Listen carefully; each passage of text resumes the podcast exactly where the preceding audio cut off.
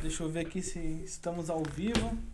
Que programa ao vivo é assim, né? Assim. Ao vivo e as Opa. cores, né? Vamos improvisando aí. E estamos ao vivo. E aí, galera, beleza? Deixa eu ver aqui, já tá de noite? Não, tá de tarde. Boa tarde a todos. Estamos começando aqui mais um episódio do, do nosso podcast, Futuramente Podcast, episódio número 11. E gostaria de agradecer a presença aí do nosso querido amigo vereador de Santo André, Rodolfo Donetti. Muito obrigado, viu, pela sua presença. Prazer é meu, Natan. Obrigado. Estamos à disposição sempre. Não, beleza. É, e galera, como é de praxe no começo, vamos falar um pouco dos nossos patrocinadores.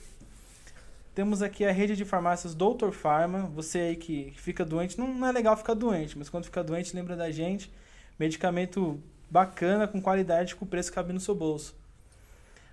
Não tá podendo sair, né? Agora o pessoal tá conseguindo Verdade. sair um pouco mais, mas você que quer ficar linda ou então quer ficar bonito, rede de perfumarias Hirome trabalha com toda a linha de, de L'Oreal, desses produtos importados e também dos nacionais, que aquele preço que cabe no seu bolso. E vamos voltar pro nosso brasão aí. Rodolfo, vamos começar falando um pouco do. Não, da, sua, da sua história de Vamos vida, lá. né? Vamos lá. Você é, foi policial militar no estado de São Paulo há quase duas décadas, né? Perfeito. Você sempre quis ser policial desde criança? Na realidade, assim, é, você tem aqueles sonhos de criança que você quer ser policial, você assiste muitos filmes. Mas quando eu definitivamente quis ser policial, eu tinha 15 anos de idade. 15 anos eu tinha vontade de ser policial, 15 para 16. Meu irmão se ingressou na PM também. E aí surgiu essa, essa, essa, essa, essa vontade.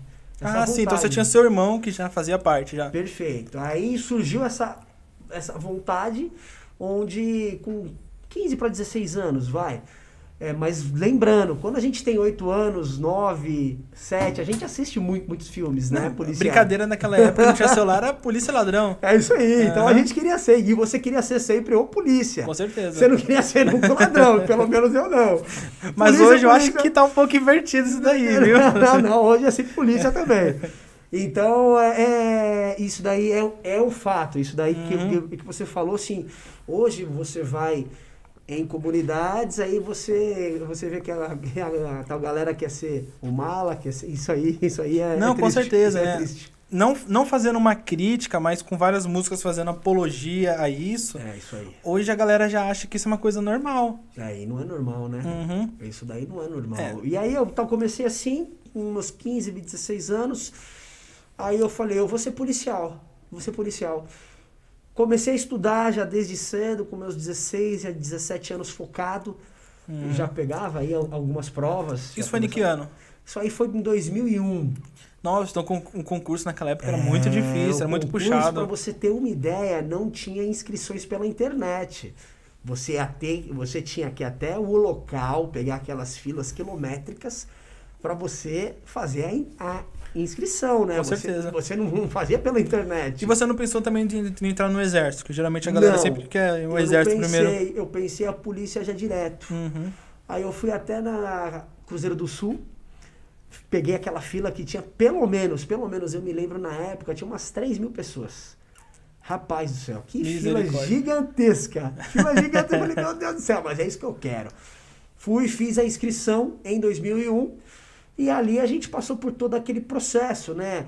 É, prova teórica, prova prática, teste físico. No total foram aproximadamente seis ou sete provas, né? Com prova certeza. psicológica, psicológica E como que foi a prova, a primeira prova? Você conseguiu sair de boa? Eu saí super bem. Foi o primeiro concurso que eu fiz Uhum. e o primeiro que eu já passei, né?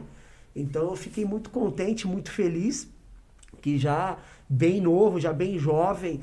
Aí eu já estava já com os meus já 19 anos, porque o meu, infelizmente, foi um dos concursos públicos mais demorados.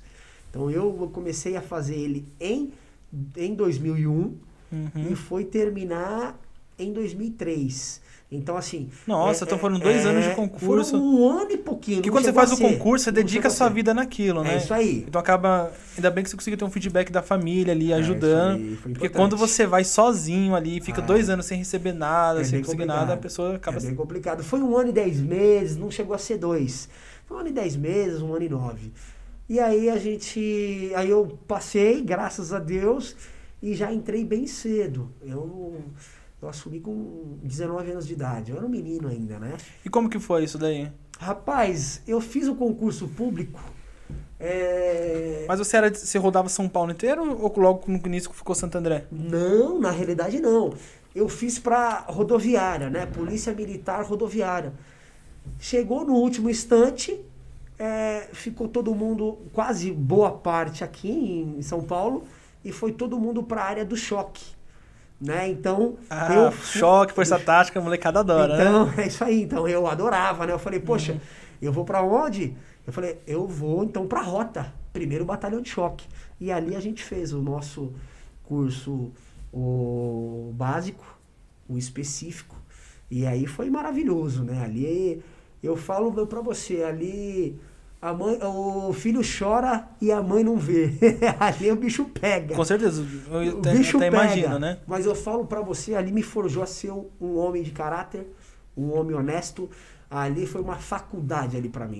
Com certeza, que ali você começa a ter um, um aprendizado de vida tremendo, né? Que ali você recebe chamado de, de vários tipos, Isso é né? verdade, Natan. Ali desde um, de um marido que agride uma mulher, um, desde um atropelamento, uma troca de tiro, a gama da polícia até tira o chapéu pra, pra polícia mesmo. Isso é. Porque tá na rua hoje e aguentar tudo isso que tá acontecendo e com um salário que não é dos É melhores, verdade. Infelizmente. Então ali eu passei, nós ficamos. É, o te, é, é, nós ficamos ali é, é, no centro de formação. Então ali já foi um, um aprendizado muito grande para a nossa vida. E, enfim, então são quase duas décadas, né? E eu fiquei em São Paulo até 2008. Depois de 2008 eu, vim, eu fui para Santo André. Eu fui Uhum. transferido. Que aí eu casei, tive filhos, enfim. Então você está mais próximo da, família. Então hoje a qualidade de trabalho é você estar perto. com Né? certeza. Você está perto, ser Uhum. rápido. Então eu vim para Santo André e fiquei lá. Fiquei em, em Santo André. Tem alguma história da época da polícia que você queria contar pra gente? Rapaz, nós temos várias, né? Eu falo para você Qual que é que eu- mais te marcou? eu vivenciei várias, várias, várias, várias histórias, Natan. Mas uma das que mais marcaram, eu posso explanar umas duas ou três aqui, mas a que mais marcou Sim. foi uma senhora que foi em 2009 para 2010. Eu estava em patrulhamento numa comunidade e você sabe que a comunidade ela tem uma rejeição pela polícia, infelizmente. Com certeza, a população é, acaba é. tendo, tendo medo, né, da Tem polícia. medo. E não é para ter medo. Com certeza. Você tem que ser amigo, você tem que ser parceiro. Então, eu de costume, eu já tinha um saco de chocolate, de bala, e quando eu vinha todas, quando eu via todas as crianças, eu dava o chocolate, eu dava a bala, já para aproximar. Aí a criança vinha assim, eu falei, ó filho, a polícia é do bem, tá? Ela tá aqui para te ajudar, sempre. A polícia, ela tá aqui para servir você e a sua família. Isso é bacana, que dá uma quebra de Dá paradigma, aquela né? quebra, exatamente. Porque existe aquele conceito na cabeça da criança que a polícia tá A lá. polícia vai subir pra cá e ela E desce vai- com. é vai descer aí. com um corpo, alguma coisa. E não Tem vai, essa- descer, não vai descer. exatamente. Então, eu tive sempre um bom acesso. Uhum. Todas as crianças gostavam muito lá de mim. Aí, um, um belo dia, eu tava passando, e aí uma criança parou, polícia, polícia. Eu falei, pois não, filho. Ele falou, ó, a minha mãe, ela tá passando mal. Eu acho que ela tá com pedra nos rins. Não. Uma criança. Uma criança, Falando isso. né? Eu falei, filho, calma, não, meu, tal, você precisa e aí ajudar ela, tal. E aí eu desci lá, e aí essa senhora que era um pouco obesa, ela falou, seu policial, tá doendo demais, tá doendo demais. Eu falei, calma que eu vou chamar o SAMU, né? Vou fazer Uhum. todos os tal procedimentos certo. Aí ela falou, ah, não dá tempo. Eu falei, vamos socorrer então. Eu taquei ela dentro da viatura. Estávamos socorrendo, quando em determinado momento ela falou, polícia, eu acho que eu estou grávida e está nascendo um filho. Eu falei, como é que Oxe. é? Eu falei, peraí. Eu falei, mas como assim? Você falou que era. Ela falou, eu também não sabia. Por quê? Pessoa da comunidade, ela não vai fazer um pré-natal, um acompanhamento. Eu falei, mas senhora, mas a senhora não, não viu? Ela falou, não, eu não, Mas não sabia. geralmente a barriga de grávida fica redondinha, né? Exatamente, mas lá não estava, porque ela era bem gorda, né? Ela era muito, né? E aí eu Sua fiz criança estava escondida lá dentro, então. Eu fiz o quê? O polícia começou a tocar. Uhum. Eu falei, toca. Eu fui pro banco de trás, eu comecei a fazer toda a tal preparação, rasguei a roupa dela e eu fiz o parto dentro da viatura. Realmente, nasceu uma criança, ela estava grávida de sete meses e ela não sabia. Ela não sabia, eu falei, mas como você não sabia? Ela falou assim, eu não, eu não fiz acompanhamento nenhum. É, o meu ciclo, a minha menstruação, ela era muito. É, eu não menstruava. Então, assim, eu não, eu não pude saber. Eu não, eu não sabia que eu estava grávida, mas você não sentiu, que você não senti nada. Nasceu a criança com sete meses, prematura. E aí foi uma Nossa. felicidade enorme. Quando eu fiz aquele parto, uhum. Natan, é, era uma felicidade muito grande. Que é uma vida, era né? Uma, rapaz, eu falo para você. E querendo não, imagina se essa criança tivesse nascido em casa. Às vezes, às vezes ela não, não teria nem sobrevivido. É, exatamente. E aí nós fizemos, uhum. Graças a Deus que eu sempre andei com tesoura, é, luvas, é, álcool. Mas a então polícia que fornece isso era você que não, usava era, mesmo? Era eu, né? Uhum. Eu, eu tenho, eu tenho sempre. Eu tinha uma mochila e que tinha tudo isso. Então, foi muito prazeroso, sabe? Foi um momento de felicidade enorme. E a polícia militar em si é isso, é você servir. É você, você cuidar da população. Você cuidar, uhum. exatamente. Eu costumo dizer, Natan, que em toda profissão existe o bom e existe o ruim todas as profissões. Com certeza, até mesmo na vida, sempre existem pessoas boas e as pessoas ruins. Exatamente. Uhum. E na polícia militar não é diferente. Mas eu costumo dizer, graças a Deus, que na polícia militar, de 10 policiais, 9 são bons, 9 uhum. são profissionais. Claro que tem, tem, como em qualquer outro lugar, como o açougueiro, o mecânico, o do médico, uhum. o advogado, enfim, todos os lugares, o jornalista, enfim, todos. Com certeza. Mas na polícia militar eu falo para você que tem muitas pessoas boas de caráter profissional e você vê aí que fazem um bom trabalho para o nosso estado. Eu tenho muito orgulho de ser policial. Com certeza, né? E, e aí, esse, esse fato aconteceu quando você estava novo já de polícia ou já Não, tempo eu já estava, que ver, foi em 2010, eu já estava com 7 para 8 anos já de polícia. Ah, não, então foi um é, negócio que já estava um pouco preparado, já né? Já estava, uns 7, 8 anos de polícia, já não era uhum. mais novinho não, né? Já não era não. mais novinho não, já estava antigo já. Tava novo, né? E aí você começou antigo. a trabalhar na polícia, né? E como que foi o estopim para você querer entrar na vida política? Eu, na realidade, assim, eu sempre fui é, é, de dar valor ao ser humano. Uhum. Eu sempre tive assim comigo que a principal criação de Deus é o ser humano e nós somos imagens e semelhanças dele. Então eu sempre gostei de ajudar, sempre. Uhum. Então a minha vida sempre foi pautada em ajudar o próximo. Então desde 2000, é, através da igreja, eu, eu participo de alguns projetos voluntários, uhum. social, onde nós íamos visitar é, crianças deficientes, é, pessoas em hospitais. Eu sempre gostei trabalho desse muito lado. Bonito. Eu sempre gostei, uhum. sempre.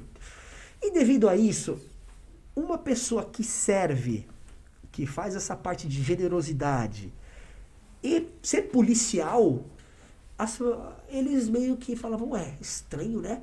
O cara é polícia, mas faz o bem.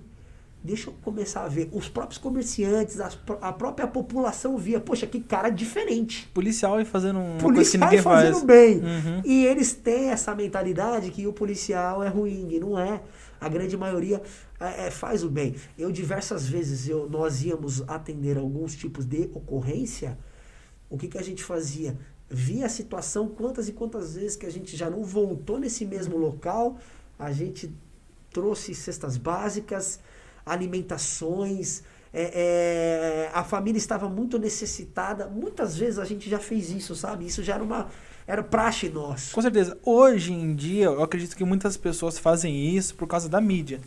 Sim. Né? E no qual eu acho que é uma atitude até mesmo que feia. Sim. Você ficar fotografando, filmando, você fazendo alguma ação. Quer fazer de bom coração? é, Deus tocou no seu coração, ou você sentiu alguma coisa, meu, Sim. vai lá e faz. Mas isso é legal. Tem muita galera. E antigamente, naquela época, só não existia é, isso, não, né? É, nós não tínhamos. 2003, 2004, 2005, não, não, tinha Instagram. de foto, era muito raro ter. Quando era aquela era chocolate. Era bem, de chocolate. Bem, é, bem, uhum. bem feia, entendeu? Então, assim, nós sempre começamos a fazer ali o bem. Então, assim, é, é, e diversas vezes, diversas ocorrências, mas é muitas ocorrências. Eu e os meus parceiros, nós se comovíamos E ali a gente direcionava, poxa, a gente precisa ajudar essa família. Quantas pessoas que nós não Com prendemos, certeza. que nós não prendemos em roubo e, e a gente ia lá na casa, fazia a diligência, nós íamos pegar a documentação, enfim. Quando Você já pegou algum caso de uma pessoa que roubou alimento, alguma coisa assim? Não, nunca peguei. Que eu acredito que deve ser uma situação meio. Nunca, graças a Deus, eu não peguei, viu, Uhum. rapaz? Graças a Deus, porque ia ser difícil. Quando a gente prendia, nós íamos na casa ver a situação, eh, como é que tava, né? Pegar mais alguma outra documentação dele. Quando a gente chegava lá, o ladrão tinha três filhos, tudo, tudo lascado, a esposa lascada sem comer. E aí eu falava pros meus parceiros, e agora, irmão? Nós prendíamos, É. lavrava tudo certinho, no dia seguinte a gente voltava lá. Batia lá, as pessoas não entendiam nada. Com a cesta básica, com a alimentação, com o brinquedo, ó, a gente veio deixar. Mas como mas o senhor prendeu eu ontem? Ou o senhor prendeu o meu marido ontem? Hum. Falei, não, mas uma coisa não tem nada a ver com a outra. É, ele tá preso porque ele tá pagando o que ele fez de errado. Mas a senhora Com e as crianças não tem nada a ver. E essa até eu acho que é a atitude certa da polícia, porque eu acho que tem muito policial que gosta de esculachar, os outros não temos esculachar, né? E por isso que tem muita. Mas são poucos, São Natan? poucos. São poucos, cara. Graças a Deus. Nós temos uma corregedoria muito eficiente. Sabe? É que a mídia, ela só passa as coisas ruins da polícia. Não, com certeza. Se ela começar a passar as coisas boas, é, é, é 10 para 1. É, se jogar na balança faz 10 pra 1, É, é né? 10 para 1, é absoluta certeza. Eu vivi isso, sabe? Com certeza. Eu vivi quase 20 anos da minha vida na polícia, então eu posso falar isso aí. Uhum. É 10 para 1 tranquilamente. Então, quando nós voltávamos, a gente entregava, fazia isso, falava, meu Deus do céu, né? A, a mãe chorava. Eu falei, senhora, ele vai estar lá, ele vai pagar pelo que ele fez, mas a senhora não tem culpa, as crianças não têm culpa, e nós vamos fazer sim o máximo. Diversas vezes, Natan, não foi uma, não foi duas, não foi três, foram diversas vezes. Só que isso não é mostrado, isso não é Com interessante para mídia é mostrar. isso é uma atitude que vocês faziam até mesmo sem patrocínio, né? Era do Não, salário do de nosso vocês. bolso mesmo, Uhum. é isso aí, do nosso bolso. E isso não tem preço. Com sabe? certeza. Isso não tem preço. Então, a polícia, ela vai te ensinando muitas coisas. Então, hoje eu tenho orgulho de ser policial militar do estado de São Paulo, sabe, Natan? Hoje eu estou como vereador no nosso segundo mandato, mas eu tenho um orgulho enorme de falar o que você é. Eu sou policial militar do estado de São Paulo Que é seu berço, né? que é o meu berço, justamente, sabe? Então, assim, é, é, a nossa vida é passageira, assim eu penso. Nós estamos aqui, nós somos peregrinos, numa terra desconhecida. Qualquer hora eu vou embora e você vai embora. O que você fez? O que eu fiz? Então eu prego sempre em fazer o bem. Vamos fazer o bem. Que é até mesmo que o pessoal fala, né? Gentileza gera É isso gentileza, aí, né? eu penso assim, sabe, Natan? Uhum. Então, eu creio que essa junção, tanto da polícia militar quanto do nosso lado social, me credenciou para hoje eu ser um vereador. Com certeza. Aí começaram os próprios comerciantes chamarem, pô, Rodolfo, você tem que ser, você tem que ser vereador, você tem que sair candidato. Eu falei, você é maluco? Pelo amor de Deus, eu não quero. É Você que realmente você ser- gostava disso de estar no meio da população, né? E querendo, eu sempre gostei. e Sempre querendo gostei. mais, tendo um cargo de vereador, você tem uma máquina do governo que consegue É te um ajudar. fato, é um fato, Natan. E Uhum. isso daí eu falo. Eu sempre gostei. As pessoas que me conhecem há 15, há 20 anos falam assim: Rodolfo, você é a mesma coisa. Você não mudou em nada. Muitas pessoas, antes de eu entrar na PM, vários, vários, vários parceiros, falam assim: pô, Rodolfo, você vai virar polícia, você vai mudar, velho. Olha, eu não vou mudar. Por que, que eu vou mudar? Outros polícia é tudo folgado, sai batendo nos outros. Eu falei: não, não é assim. Eu virei policial, Uhum. mostrei pra eles que eu não mudei. Falou, pô, meu, você é a mesma coisa, hein, Rodolfo? Você para aí, você vem falar com a gente, e não sei o quê. E tanto na política também, foi a mesma coisa, Natan. Foi a mesma coisa. Falou, Rodolfo, você vai virar vereador, não, vixe, você vai mudar, você vai subir, você vai fazer isso. Falei, não, eu não vou. Foi até que a gente conversou antes, antes de abrir a live, né? O vereador, no, no meu ponto de vista, o vereador, ele não. Não existe vereador meia boca. Ou ele é extremamente ruim, ou ele é extremamente bom. É verdade, Natan. Eu também concordo. Eu acho que não consegue ter um meio termo. Eu falo, eu vereador. tenho um orgulho enorme, Natan, de Uhum. falar pra você que a gente trabalha demais. É, as, as pessoas que acompanham nós, acompanham o nosso trabalho, sabem que nós não estamos aqui de brincadeira. Nós trabalhamos A gente se coloca à disposição. Para você ter uma ideia, eu trouxe meio o lado militar, né? Eu sou militar. Não tem jeito. Não tem jeito, né? Não tem jeito, eu sou militar, entendeu? Eu sou militar. Então, assim, nós temos é, é, plantões, nós temos feriados que nós trabalhamos. Uhum. Eu trabalho todos por si só. Eu trabalho sete dias da, da semana, sem exceção. Os meus assessores revezam para dar esse aporte a mim, é claro. Então, assim, é, nós temos todos os dias, graças a Deus, eu tenho ao meu lado uma equipe maravilhosa que sempre deu esse aporte para mim, que trabalha todos os dias. Com certeza. Nós temos a nossa tenda, ela é, a- é o vereador no bairro. O que é isso? Nós circulamos os bairros de Santo André, pelo qual nós somos chamados. Muitas pessoas não conseguem ir até a Câmara Municipal, nem mesmo ao nosso escritório. É que até mesmo no caso de pandemia, tem que fazer um agendamento, deve ser um sim, negócio difícil. Sim, sim. Mesmo assim, e tem muitas pessoas que não têm condições, né, Natan? Uhum. Não, não, não, não tem condições. É, que se você for colocar na ponta da caneta, realmente tem gente que não consegue o mínimo, que é uma Não passagem, consegue, uma entendeu? consegue. Então, assim, 10 reais, se ele ter 10 reais pra ele ir, pra ele voltar, ele vai comer, Natan. Uhum. Ele vai pegar esses 10 reais e ele vai comer. Então, assim, nós vamos até eles, nós montamos as nossas tendas e nós vamos captar as demandas do bairro nas nossas tendas, que já é um sucesso. É todos os dias nas ruas, sem exceção, de segunda a segunda. Nós só paramos dois dias no ano, que é Natal E e Ano Ano, Novo. Novo, só. Exatamente, dia 24 nós estamos e dia 26 nós estamos. E essa tenda como que funciona? É, seria mais uma coisa solidária? Como Não, é? é uma tenda itinerante. Uhum. Nosso assessor fica lá, captando demandas do município. Então, a dona Maria tá Tem um buraco na, rua, rua, um buraco na rua, ela vai lá e fala. poda de árvore, é isso, é aquilo. Uhum. É uma espécie de uma ouvidoria da cidade, onde nós vamos pegar o Você problema. fez uma mini subprefeitura. É, praticamente. tenda subprefeitura. É isso aí. Nós captamos as nossas demandas, as demandas do bairro, da região, onde nós elaboramos a documentação e caminha aos órgãos responsáveis. Entendeu? Mas é basicamente isso. E nós estamos há quatro anos. Não, né? bacana esse trabalho, porque É, hoje, se você bom. for olhar, é uma burocracia tremenda, né? Ah, demais, né, Natan? É, eu- muito- eles dificultam, eles vendem a dificuldade para poder falar que tá te ajudando no mínimo, né? É, ou então às vezes eles colocam uma dificuldade pra querer ganhar algo a mais, né? Então, é Que a exatamente. gente vê bastante dessas coisas, né? Nós temos que desburocratizar, a palavra é essa. Com certeza. Nós temos que desburocratizar tudo. E se tornar tudo muito mais simples, Tudo né? mais simples, Uhum. tudo mais fácil. Que querendo aqui, isso mesmo que você falou, né? A vida é passageira. A vida é passageira. Na verdade, se você for hoje resolver qualquer coisa na prefeitura, você fica quatro horas lá dentro. É quatro horas que você perdeu da sua vida. Você Você podia estar com a sua sua vida, família, é com seu filho, alguma coisa, tá Não. trabalhando, mas não consegue. Não tenha dúvida. Uhum. Então eu creio que isso, a junção da polícia militar com a junção dos nossos trabalhos sociais, começou o pessoal chamar muito nós, falar vai, vai, vai. Eu não quis ir, era para mim ter saído em 2012. Falei, não, pelo amor de Deus. Eu mas algum vou. partido político, algum padrinho político te falou, "Ô, Não, você tem não tive, cara. não tive teve." padrinho político nenhum, viu, Natan? Até bacana, viu? Não tive nenhum, nada, nada. Não tive financiamento, não tive nada de ninguém. Chamaram nós em 2012, eu não quis ir. Não falei, não, não, eu não, eu não quero, não é pra mim. Em 2014, novamente, começaram a chamar nós.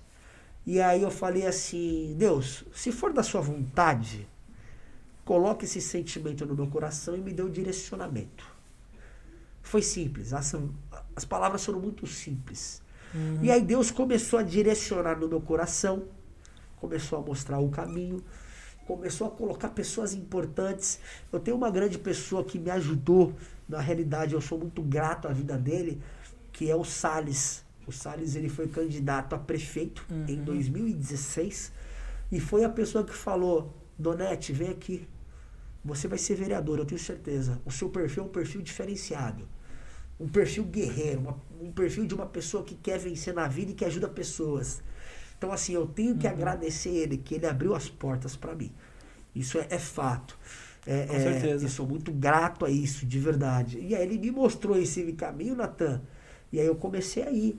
Comecei a, a ir para cima. Tive convite de outros partidos também. Uhum. Só que eu decidi, eu falei, não, eu pedi a, di- a direção de Deus mesmo, sabe? Sim, e naquela época também tinha coligação, coeficiente Coligação, eleitoral, né? é, Então, que- Então, os partidos eram tudo doidão, querendo que é o chamar o seguinte, povo. A nossa chapa foi chapa pura. Então, eu não participei de nenhuma campanha com coligações. Nossa, que bacana. É, já foi chapa pura. Então, eu não sei nem o que é, é participar de uma eleição onde você Uhum. tenha coligações. Então, eu já vi, já desde 2016 assim. Então já veio já educado já vim falou- educado pra Então teve essa mudança e falou, ah, tá tudo certo, Tá tá, tudo normal. tranquilo, tá tudo Uhum. tranquilo. Então, assim, e aí nós fomos, saímos candidato.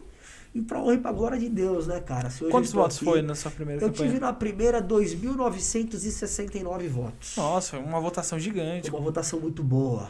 Foi o quê? Décimo lá? Não, lá Então- não. Lá eu fui, no final das contas, que saíram outros, eu fui 16 Uhum. 15 mais ou menos, né? Qual é a população de Santo André mesmo? A população de Santo André hoje está em 730 mil, É, aproximadamente. então é mais que Mauá, eu achava que Mauá tinha mais, É. mas não, Santo André tem mais. 730 mil, mas esse censo já faz um certo tempo, né? Então, Uhum. Assim, certeza. a cidade eu creio que já está um pouco maior, já tá... Tá nos 800 e pouco ali já, É, eu beirando. creio que já, né? Eu creio Uhum. que já sim. E aí, como que foi? Como que é o... Eu gosto sempre de perguntar isso. Como que foi o dia 2 de janeiro, quando você ganhou? Porque eu acredito que quando você faz a campanha ali, ninguém nunca espera que vai ganhar, né? É a pessoa verdade. sempre tem... A cabeça fica, meu, será que foi? Será que não foi? É. Como que é assumir um, um cargo de vereador? Na realidade, assim, Natan, eu tinha plena convicção que eu iria ganhar. Isso eu já tinha. Isso eu Uhum. tenho uma conexão com Deus, eu respeito todo mundo, né? Eu não tô falando de religião, mas eu tô falando de você acreditar num ser, Você tá falando de fé. exatamente, de Uhum. fé, independente de que religião que seja. Então eu já sabia que eu ia ganhar. Deus ele já tinha já mostrado pra mim, Uhum. então eu tinha a convicção que eu iria ganhar. Então quando eu ganhei, eu já sabia, já sabia até da forma que ia ser. Foi uma coisa muito louca, foi muito louca mesmo, sabe? Então eu Uhum. ganhei e eu assumi no dia 1 de janeiro, né? Não foi nem no dia 2. Não foi no dia 2? Foi no dia 1? Lá Porque a é dia maioria, um. a maioria vai no dia 2, não no não, dia 2. Lá já é 1. Dia 1, um, nossa. Já virou no dia 1, dia 1, 10 horas da manhã, então foi foi lindo, né, cara? Foi tudo maravilhoso. Foi tudo muito novo pra mim. Uhum. Eu sou bem sincero, eu vinha de uma linha militar, policial, de muito trabalho, eu sempre fui muito trabalhador, todos os policiais em si trabalham demais, você, você vê, né? Você tem vários amigos aí que são, então você sabe que trabalham muito, sempre foi de muito trabalho, mas uma linha totalmente diferente. Com de certeza. servir a população, porém de uma maneira diferenciada. Hoje eu sirvo da mesma forma que antes, só que eu tenho alguns aportes, eu tenho um- alguns outros Você tem a máquina do governo que você consegue utilizar, né? Exatamente. Você tem, você tem um caminho fácil com um deputado pra mandar uma emenda pra ajudar aquilo. Justamente. Mas mesmo Hum. assim é muito difícil, viu, Matheus? Mesmo assim eu vou falar pra você que não é tão simples. Quando nós, nós chegamos. É que eu acredito que tem muito. que a galera hoje defende muito partido, né? Se É, você tem um deputado que é de outro eu partido, é uma- difícil ele É, conseguir eu, alguma eu coisa acho que pra é uma você. bobeira, sabe? Porque Uhum. eu falo pra você, eu tenho diversos amigos, aliás, os 20 vereadores são meus amigos, o qual eu respeito muito, ao qual eu tenho um carinho enorme, independente de ideologia partidária, independente de partido, até porque eu, eu penso assim, partido já é ruim. Porque se fosse bom, seria inteiro. É partido, então já é ruim, né? Então, é assim, ruim, partiu. então, assim, partido é uma mera nomenclatura que você tem Uhum. que ter. Então, nós somos seres humanos. É claro que você tem um pensamento, eu tenho um outro. Eu escuto você e o seu pensamento e eu respeito. Uhum. E você tem que ouvir o meu pensamento e me respeitar. Quando a política começar a ser assim, E todos pensando em prol da em população. prol da população. Uhum. Talvez o meu pensamento, ajustado com alguma ideia sua, dele, dele, dele, vai sair uma coisa bacana. Quando as pessoas começarem a pensar assim, a começar a pensar em prol da população, tudo vai melhorar. Tudo vai ser direcionado. Mas você tem que deixar um pouco isso de lado. Partido, é, não sou eu, não, não, não, não é. Nós estamos representando a população. Com certeza, um representante da população. Exatamente. Então, tudo isso eu acho que credenciou. Então, no, no dia 1, foi tudo muito novo. Falei, poxa, meu, sentei. E aí? E agora? Por onde começa? Nós não sabíamos. Nós éramos marinheiros de primeira viagem. Nós éramos recruta, como a gente fala lá na Uhum. PM. Eu era recrutinha ali. É o bisonho, né? Que eles É falam, isso é aí, é isso aí. Como nós vamos começar? E começamos, Matheus. Começamos com muito trabalho, com muita seriedade, com muita honestidade, sempre tentando servir a população. Hum. Eu sou ali da região de Santo André, ali da Vila Pires. Né? Hum, eu Vila nasci Pires. e cresci ali, sabe? Eu nasci e cresci ali, trabalhei ali. É, respe... é claro, né? Santo André inteiro, eu vou atender Santo André inteiro. Santo André é, é claro. gigante, né? É gigantesco mas o meu berço é ali. Então, eu fui o primeiro vereador da Vila Pires, já montei o meu escritório já no mês seguinte, porque tem pessoas que não conseguem ir, Matheus, na Câmara. Uhum. Tem pessoas que não sabem nem onde é a Câmara Municipal de Santo André. Tem pessoas que têm medo de ir. Falei, bom, deixa eu deixar. um- Eu vou deixar um escritório próximo da população, onde possa encurtar esse caminho. Então, Então- você, além de seu gabinete, você montou um escritório. escritório também. É, nós temos o nosso escritório na Vila Pires, que é um braço nosso. E aí, na sequência, foi as nossas tendas. Eu falei, poxa, nós temos a, nós temos a Câmara e nós temos o nosso escritório. Tá faltando mais alguma coisa. Foi quando nós tivemos a ideia das tendas. Hum. Então, hoje a gente está em todos os dias em bairros diferenciados para atender essa a população certeza, que tanto bacana. merece, né? E as tendas foi no primeiro mandato. Primeiro fez. mandato, Uhum. primeiro mandato, logo no início. Foi junto já, Sim. logo no início nós já começamos. Teve alguma situação que te marcou bastante no primeiro mandato? Alguma coisa que você viu? Ah, teve várias, né? A gente, é, na, na realidade, assim, Matheus, o primeiro mandato a gente começa a observar mais, ficar um pouco mais quieto, ouvir e aprender com aqueles que já passaram por ali, que estão por ali. Então, assim, teve vários, vários marcantes, vários. Uma das coisas que me marcou muito foi é, é, o estatuto da GCM. Nós não tínhamos um estatuto próprio, a nossa GCM. O salário era ridículo. Não, se a polícia é desvalorizada, a GCM eu acredito que é, é, muito o mais. salário era ridículo. A GCM não, não andava nem armada, né? Só em era serviço, muito né? ridículo, era muito feio. Uhum. Então, assim, nós, juntamente com o nosso prefeito Paulo Serra, que tá no seu segundo mandato, fez um primeiro mandato extraordinário. Ele ganhou em primeiro turno e fazia tempo que na cidade de Santo André alguém ganhava em primeiro turno. Não, em São Paulo é de muito difícil alguém ganhar primeiro turno. Entende? Só nesses É Nordeste isso aí, aí, Maranhão aí, entendeu? que acho que nem tem esse pessoal lá pra Então, competir na ele direita foi no primeiro mais turno. de 70%, quase 80% de votos ele teve. Uhum. Então, assim, ele, juntamente com o secretário de Segurança, é, é, elaborou essa proposta onde levou a autoestima para a guarda, ajudou muito a guarda, sabe? É, é, colocou num outro patamar e eles estão muito felizes. É claro que tem alguns casos que precisam ser revistos, né? certeza. É, é, questões é, é, singulares, é, questões básicas, mas a guarda, na sua maioria, teve esse up. Eles tiveram esse up de salário. E foi algo marcante, sabe? Porque os guardas ficaram muito felizes. Uhum. Não, se dá uma motivação, se dá um gás, né? É na isso. categoria. é isso, entendeu? Então, Uhum. isso é extremamente importante, extremamente importante. Tivemos di- diversos casos, viu, Matheus? Onde, como eu te disse, sempre aprendendo. Uhum. O primeiro mandato em si, ele é bem, ele é bem difícil. Ele é bem Com complicado, certeza. até porque você começa a analisar mais, você começa a aprender, você começa a se situar. É igual quando eu entrei na polícia, eu falei, poxa, peraí, assumi aqui, e agora? E agora? Aí você começa o quê? A receber informação. Todo recruta, nós ficamos um ano estudando, um ano em treinamento. É só recebendo informações, aprendendo cada vez mais. E isso nos condiciona. E Com eu certeza. acho que é isso aí, nós temos que se capacitar. Nós temos que se, que se capacitar. Com certeza. Aí teve esse primeiro mandato, né? E o segundo, pra você foi com certeza o segundo muito mais tranquilo, né? Ah, não acho não, hein? Não acha não? Foi Sofreu bem também? difícil, foi bem difícil, né? Eu acho que toda eleição é uma eleição diferente, sabe? Na- Natan, é, é- é uma coisa muito louca até de eu falar. Falar assim, não, parece que foi fácil. Não, porque eu acredito que no primeiro, ninguém sabe quem é você. Depois você fala que é Rodolfo. No É, segundo, você fala, não, pera, esse Rodolfo é o Rodolfo Donete, calma aí, eu conheço. não, é até muito louco, até porque nós tivemos quase o dobro de votos. Hum. 4.776 votos. Então, assim, é- é- é- parece que é muita coisa, mas fala aí, mas foi difícil. Foi uma eleição de mídia social. Foi uma eleição de trabalho de E é rua. um peso, né? Que você Uma- fala, quase 5 mil pessoas É aí, em mim. Confiar em nós. Então, Uhum. assim, foi um trabalho muito diferenciado. Foi muito diferenciado. Uma luta. É, é, não foi fácil. A, a nossa equipe, dia e noite, nós também. E nós pegamos o ritmo e a gente não parou.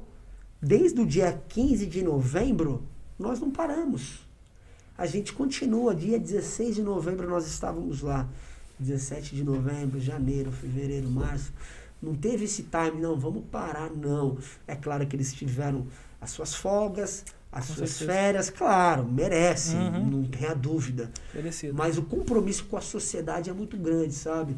Mas não teve eleição fácil pra ninguém, viu? Não teve eleição É. fácil. Eu acho bacana quando você tem uma equipe que corre junto, né? É, eu tenho, graças a Deus. É, é que nem tem um livro que fala, né? Na canoa, quando tem várias pessoas remando pro mesmo lugar, é mais fácil você chegar no Não destino. tenha- não tenha dúvida, não tenha Uhum. dúvida que eu sou muito privilegiado. Nós temos uma equipe exemplar, uma equipe compromissada e que nos ajuda demais, viu, Natan? Uhum. Demais, demais, demais, demais.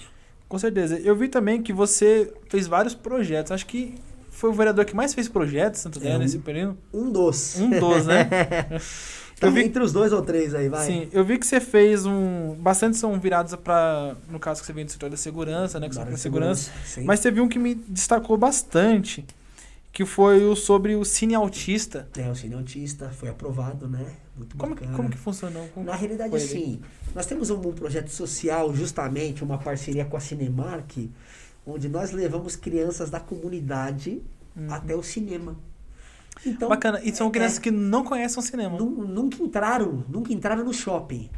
Quando eles che- chegam lá, é uma coisa muito louca, Natan. É uma coisa. Não, isso é engraçado porque a gente tá falando de São Paulo. É isso aí. Se São fosse Paulo, uma é coisa próximo. que fosse lá Não é Nordeste, não, tá? Amazônia, eu vou falar, não, era Rondônia, índio, não. Não é. Em São Natan, Paulo. É muito louco, é muito louco. Quando as crianças entram, Natan, Uhum. você não tá entendendo. Fala assim, tio, pelo amor de Deus, aonde eu tô? Começam a chorar, começam a dar risada. Quando nós trazemos lanches, pipoca, é, é, refrigerante, eles querem guardar para levar para casa. O, o negócio é emocionante demais. Uhum. Eu comecei a perceber, eu falei assim, peraí, nós temos um, um lado também que nós ajudamos alguns projetos sociais de autismo, né? Aí eu comecei a falar, meu, e uma criança autista aqui? Eu acho que ela, peraí, é, é muito barulho, ela não suportaria. Então, nós, eu falei, poxa, Uhum. nós vamos fazer um projeto de lei para ter uma sessão para eles, especificado para esse público, que também precisa sair de casa. O que, que eles fazem? É reduzido o barulho do o som? Vai ter uma série de, Uhum. de coisas que os médicos é, indicam, né?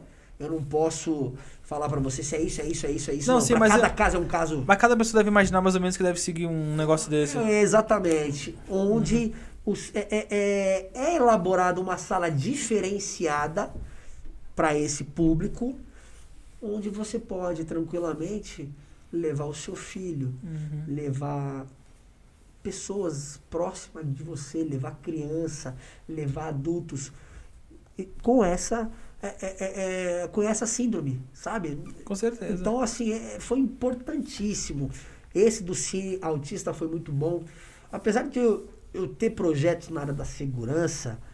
é, nós temos outros projetos, Jonathan, Uhum. muito importantes, como é, é, eu posso falar diversos para mulheres, entre eles, que é já voltado para segurança, mas a Ronda Maria da Penha, nós temos um projeto muito bacana de proteção à mulher, proteção à vida. Tem até um livro aqui, né? Que, Aí, ó, eu vi aqui. é, que- quem deixou esse livro aqui, quem, que é um dos autores, é o nosso amigo, o delegado Giovanni, que ele fez. Delegado Giovanni. poxa, Bem bacana, né? combate à violência contra a mulher. É. Exatamente. E tem crescido muito. E na semana que vem vai vir um delegado aqui especialista nessa, nessa parte, né? Meu, eu não sabia, mas triplicou os casos de Ah, violência à mulher. Triplicou, porque o convívio aumentou. Com certeza. Certo? O Uhum. convívio aumentou. E com isso, é, os casais que não têm uma essência, por isso que eu falo que é extremamente importante, eu não estou falando de religião, Sim. estou falando com a conexão com o ser supremo, com Deus. É importante você ter essa frequência, porque quando acontecer esse dia mal, você vai se conectar com ele, ele vai te trazer a calma para você não fazer merda. Sim. Tanto o homem quanto a mulher também. Mas esse, esse crime aumentou muito. Na Uhum. pandemia, aumentou demais, Natan. Isso é muito triste, isso é muito triste. E nós temos que combater isso. Nós não podemos deixar é, é, que esse crime aumente, porque a maioria do caminho é a morte. Com certeza. É a morte da mulher. Sim. É a morte da mulher. É, é uma agressão hoje, uma agressão amanhã, vai ficando cada É vez isso. mais grave, né? É isso. E quando se der conta, aconteceu a merda. Não tenha dúvida, entendeu? E você Uhum. vê que tem muitos crimes aí que dá para ser evitado, mas já vem acontecendo há seis meses, há um ano, há dois anos. Aí no terceiro ano vai embora. Terceiro Sim. ano não houve é, é, é, uma ajuda, ela não procurou ninguém, ela nem sabe, né? Na maioria da- das vezes, ela nem sabe. Hoje, É aquilo que a gente falou, né? Do, do policial ruim na favela, né? É uma coisa que vai entrando na cabeça da pessoa que ela fala, não, isso é normal. exatamente. Sim. E hoje, graças a Deus, Jonathan, que hoje a informação tá chegando mais rápido, tá chegando através do celular, através da própria televisão, das redes Uhum. sociais, de como você evitar tudo isso. Quais são os órgãos que você procura? Hoje você tem, hoje nós temos uma Ronda Maria da Penha da Guarda Municipal em Santo André, que só é para casos específicos de agressão a Uhum. mulheres. Hoje nós temos a nossa delegacia da mulher em Santo André, que é só direcionado para esses tipos de crimes. Com certeza que é uma coisa.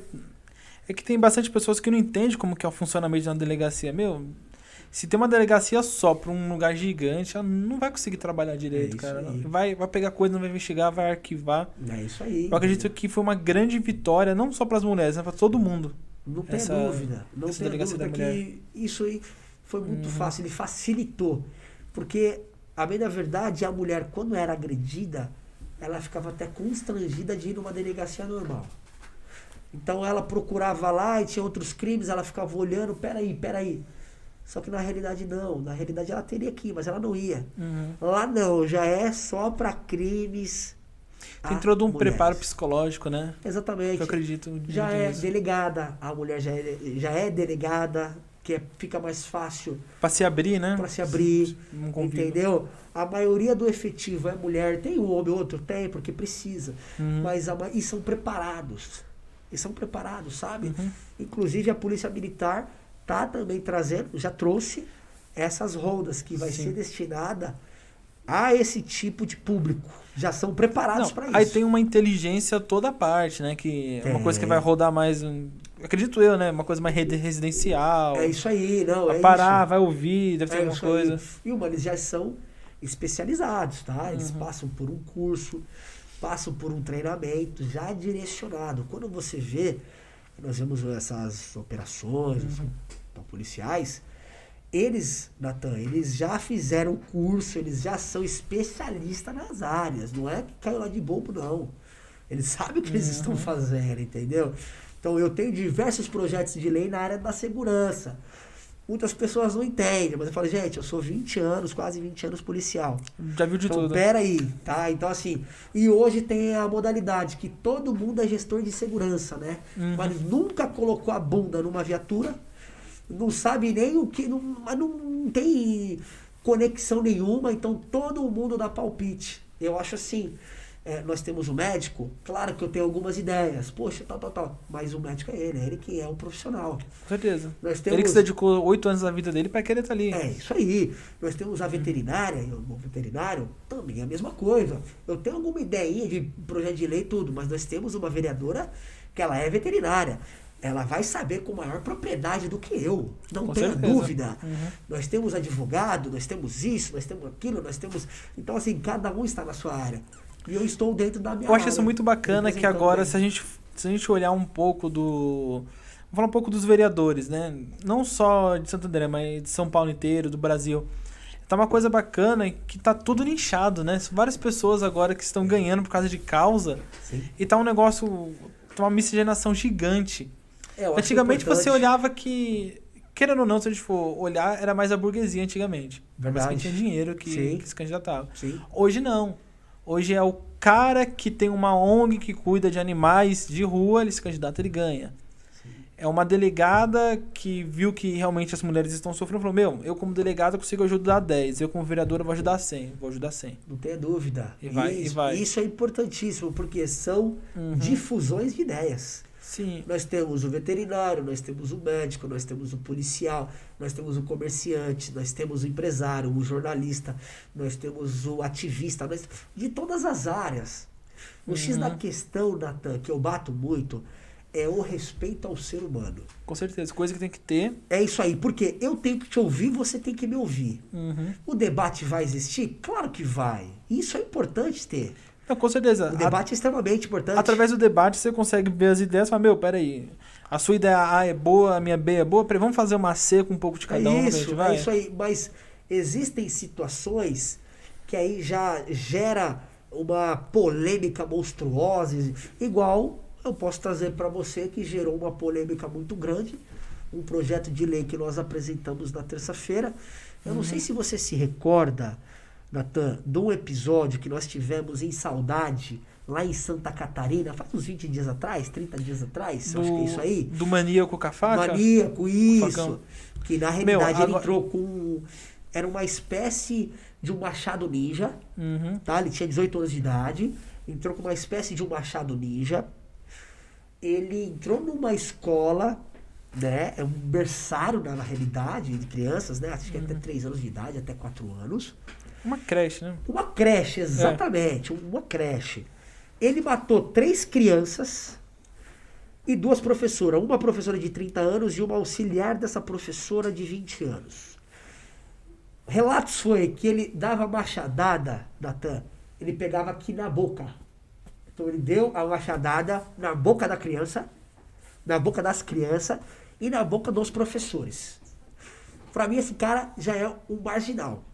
Não, é um, é um, É, é um mani- psicopata, é um maníaco. é um maníaco. É isso aí. Pra mim, ele tem que ser excluído da sociedade. Ele precisa, sim, de um, um tratamento, né? E ser excluído totalmente da sociedade.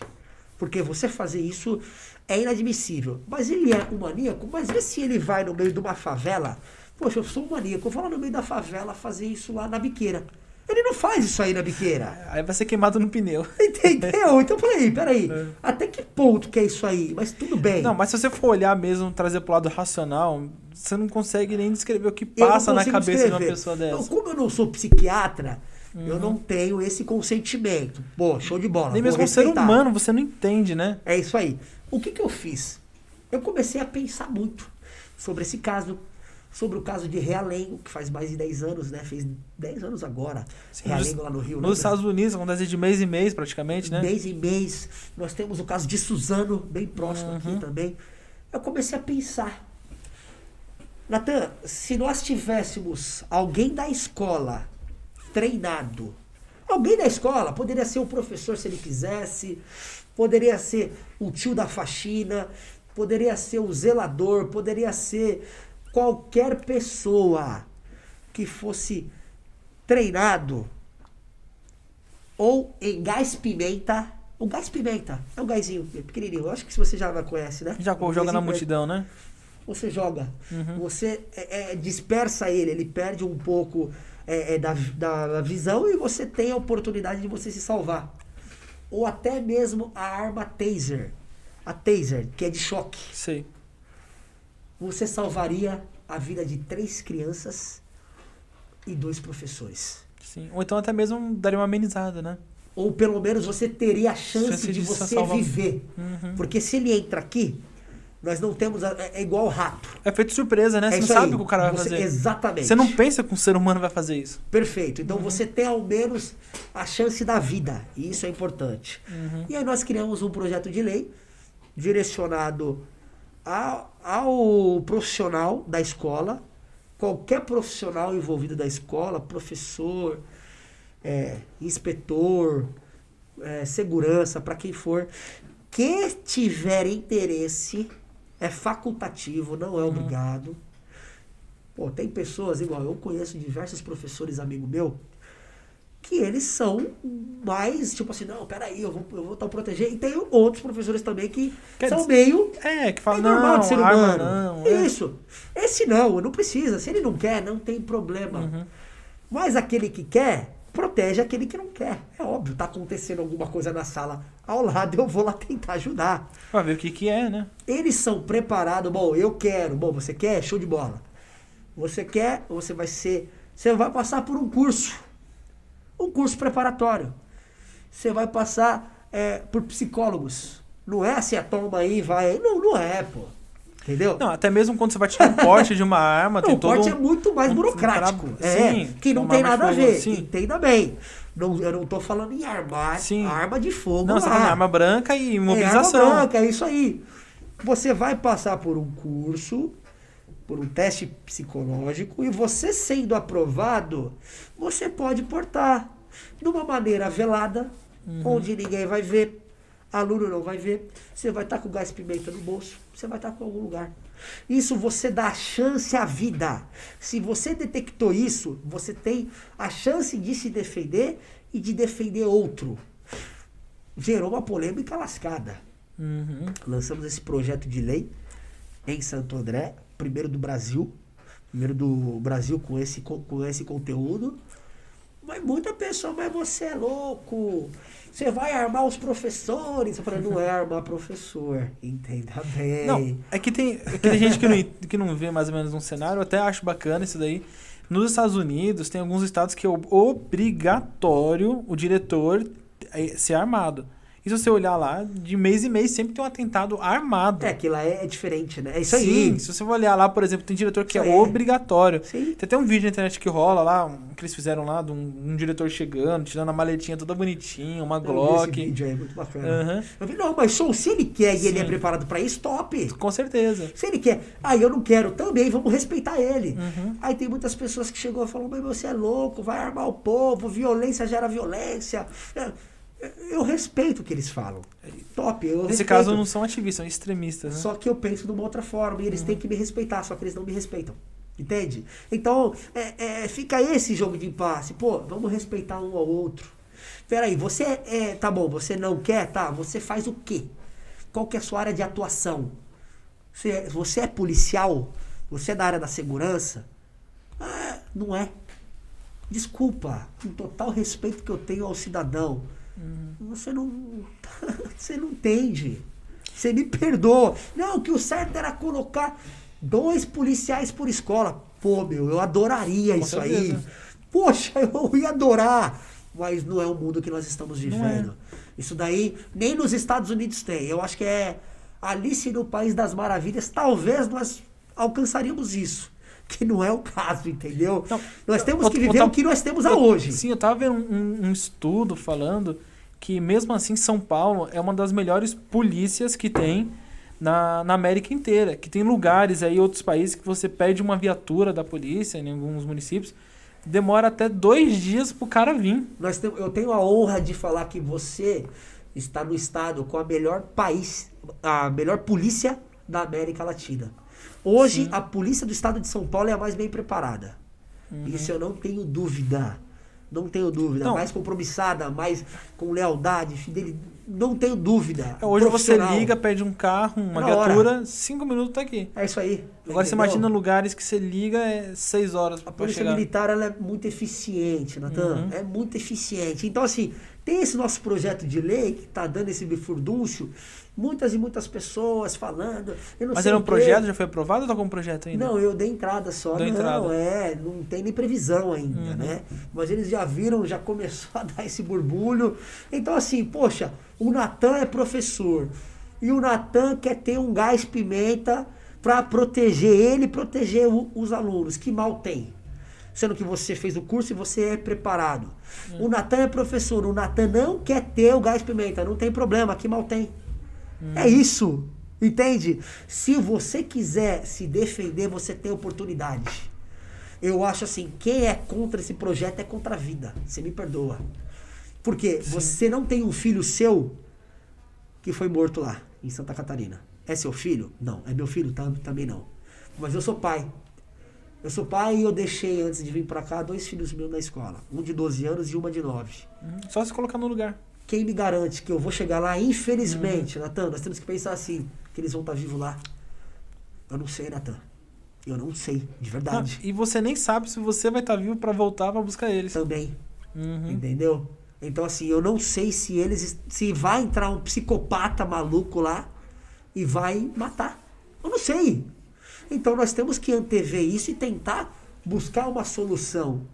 E essa solução, lembrando, tem que ser algo legal. Tem que ser algo que é, é- é que a gente consegue vislumbrar. Eu tenho ideias aqui mirabolantes, tá? A minha ideia é colocar um policial a cada esquina. Seria uma cidade dos sonhos. Mas não dá. Uma cidade que 25% da população é policial. Você tá entendendo? Não, não dá. Aí, irmão, você é doido. De vez você colocar dois policiais por escola. Minha senhora, eu gostaria de mais. Não só dois, 10. mais dez. E dez a cada esquina também, mas não dá. Nós temos que viver com a nossa realidade. Uhum. Então, assim, é, é- e é um projeto fantástico. E eles acabam não lendo. Eles acabam não lendo o projeto.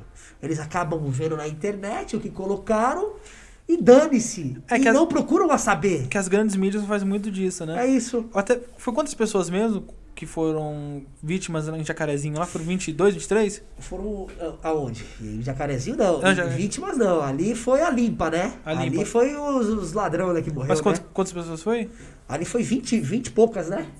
25 pessoas. 25, mas um era policial, né? Então era 20. É, infelizmente a gente teve uma perda, Sim, né? eu, eu, eu vi um negócio que eu fiquei assim, que nem teve um, um determinado jornal colocou lá, é, 24 bandidos mortos e um policial. Sim. Aí tu colocou assim, 25 pessoas foram um negócio. É, infelizmente não Aí você é vai falar, meu, né? mas espera, o que aquele cara tá fazendo? Tava com um fuzil na mão? Eu não vou dar uma É. bala pra ele, não vou dar um abraço. Ele fala, meu, aí. por favor, tira esse fuzil aí. É Não, triste. Então, Aham. aí a, a mídia começou a contextualizar de uma forma totalmente não, errada. a ONU se envolveu nisso. É isso. Por que, que a ONU não vai lá na Síria ajudar o Hamas, que na- o povo tá sendo judiado lá? Meu, Perfeito. mandaram um vídeo no meu celular esses dias que eu fiquei tipo, meu, que merda é essa? lá na Síria, um cara com uma furadeira, tum, na testa do cara, na furadeira. Eu olhei aquilo e falei, meu. É. Até deu uns, um, um esporro na minha. Eu falei, meu, que porra é essa, velho? Ele falou, não, isso daqui foi o que fizeram quando pegaram o cara do Hamas. Aí pra você ver. Por que, que a ONU não vai lá? É isso. Imagina a dor de uma pessoa tomar uma eu falar na cabeça. Natan, de verdade, quando fizeram isso, Uhum. Começaram a procurar informações, é claro. Não tinha 25 anjos lá. Não tinha 25 pais de família, não. Você tá? vê aquela mulher? Foi engraçado, né? A mulher- É, então, pra, pra você ver. E ela com fuzilzão assim, com dançando. fuzil, com a arma. Era a mãe de um deles, enfim, com a arma. Uhum. Peraí, gente. Se fosse realmente pessoas que não tivessem envolvida, se fosse pai de família, nós íamos procurar por uma solução sim. Com certeza. Nós íamos procurar por direito sim, Natan, porque o bem principal é a vida. O bem principal é a vida. E os policiais teriam que pagar por isso. Com certeza. Mas o foi ao contrário. Uhum. E, e de verdade, 99% do que acontece é ilegítima defesa, Natan. Sim. Vamos ser É sinceros. você com certeza já ter participado de alguma operação, alguma coisa Sim. nesse, nesse nível. E eu acredito que até mesmo eu, colocando nesse caso, eu não, não conseguiria. Sim, Porque é uma pressão tremenda. Sim. Porque um milésimo de segundo que se aparecer o cara armado, você não reagir, você vai pro saco. é você que vai pro É saco. isso aí. É isso. Aí você fala, pera, ou é eu ou é ele. É isso. E aí a pessoa, Natan, ela fala, não, mas não daria. Aqui daria pra você não ter matado. Mas peraí, você já passou por uma situação dessa? Uhum. Você já teve uma arma na mão e você tá com uma pessoa que tá com uma outra arma na mão que quer te matar? Você nunca É. passou por isso. Uhum. Ah, não precisaria ter matado, mas peraí, você sabe, você, você tava lá no momento, cada ocorrência é uma situação, Natan, Uhum. de verdade. E até um ponto positivo aqui, no estado de São Paulo, nós temos uma das melhores corregedorias. Que se o policial estiver errado, ele vai pagar, não tenha dúvida.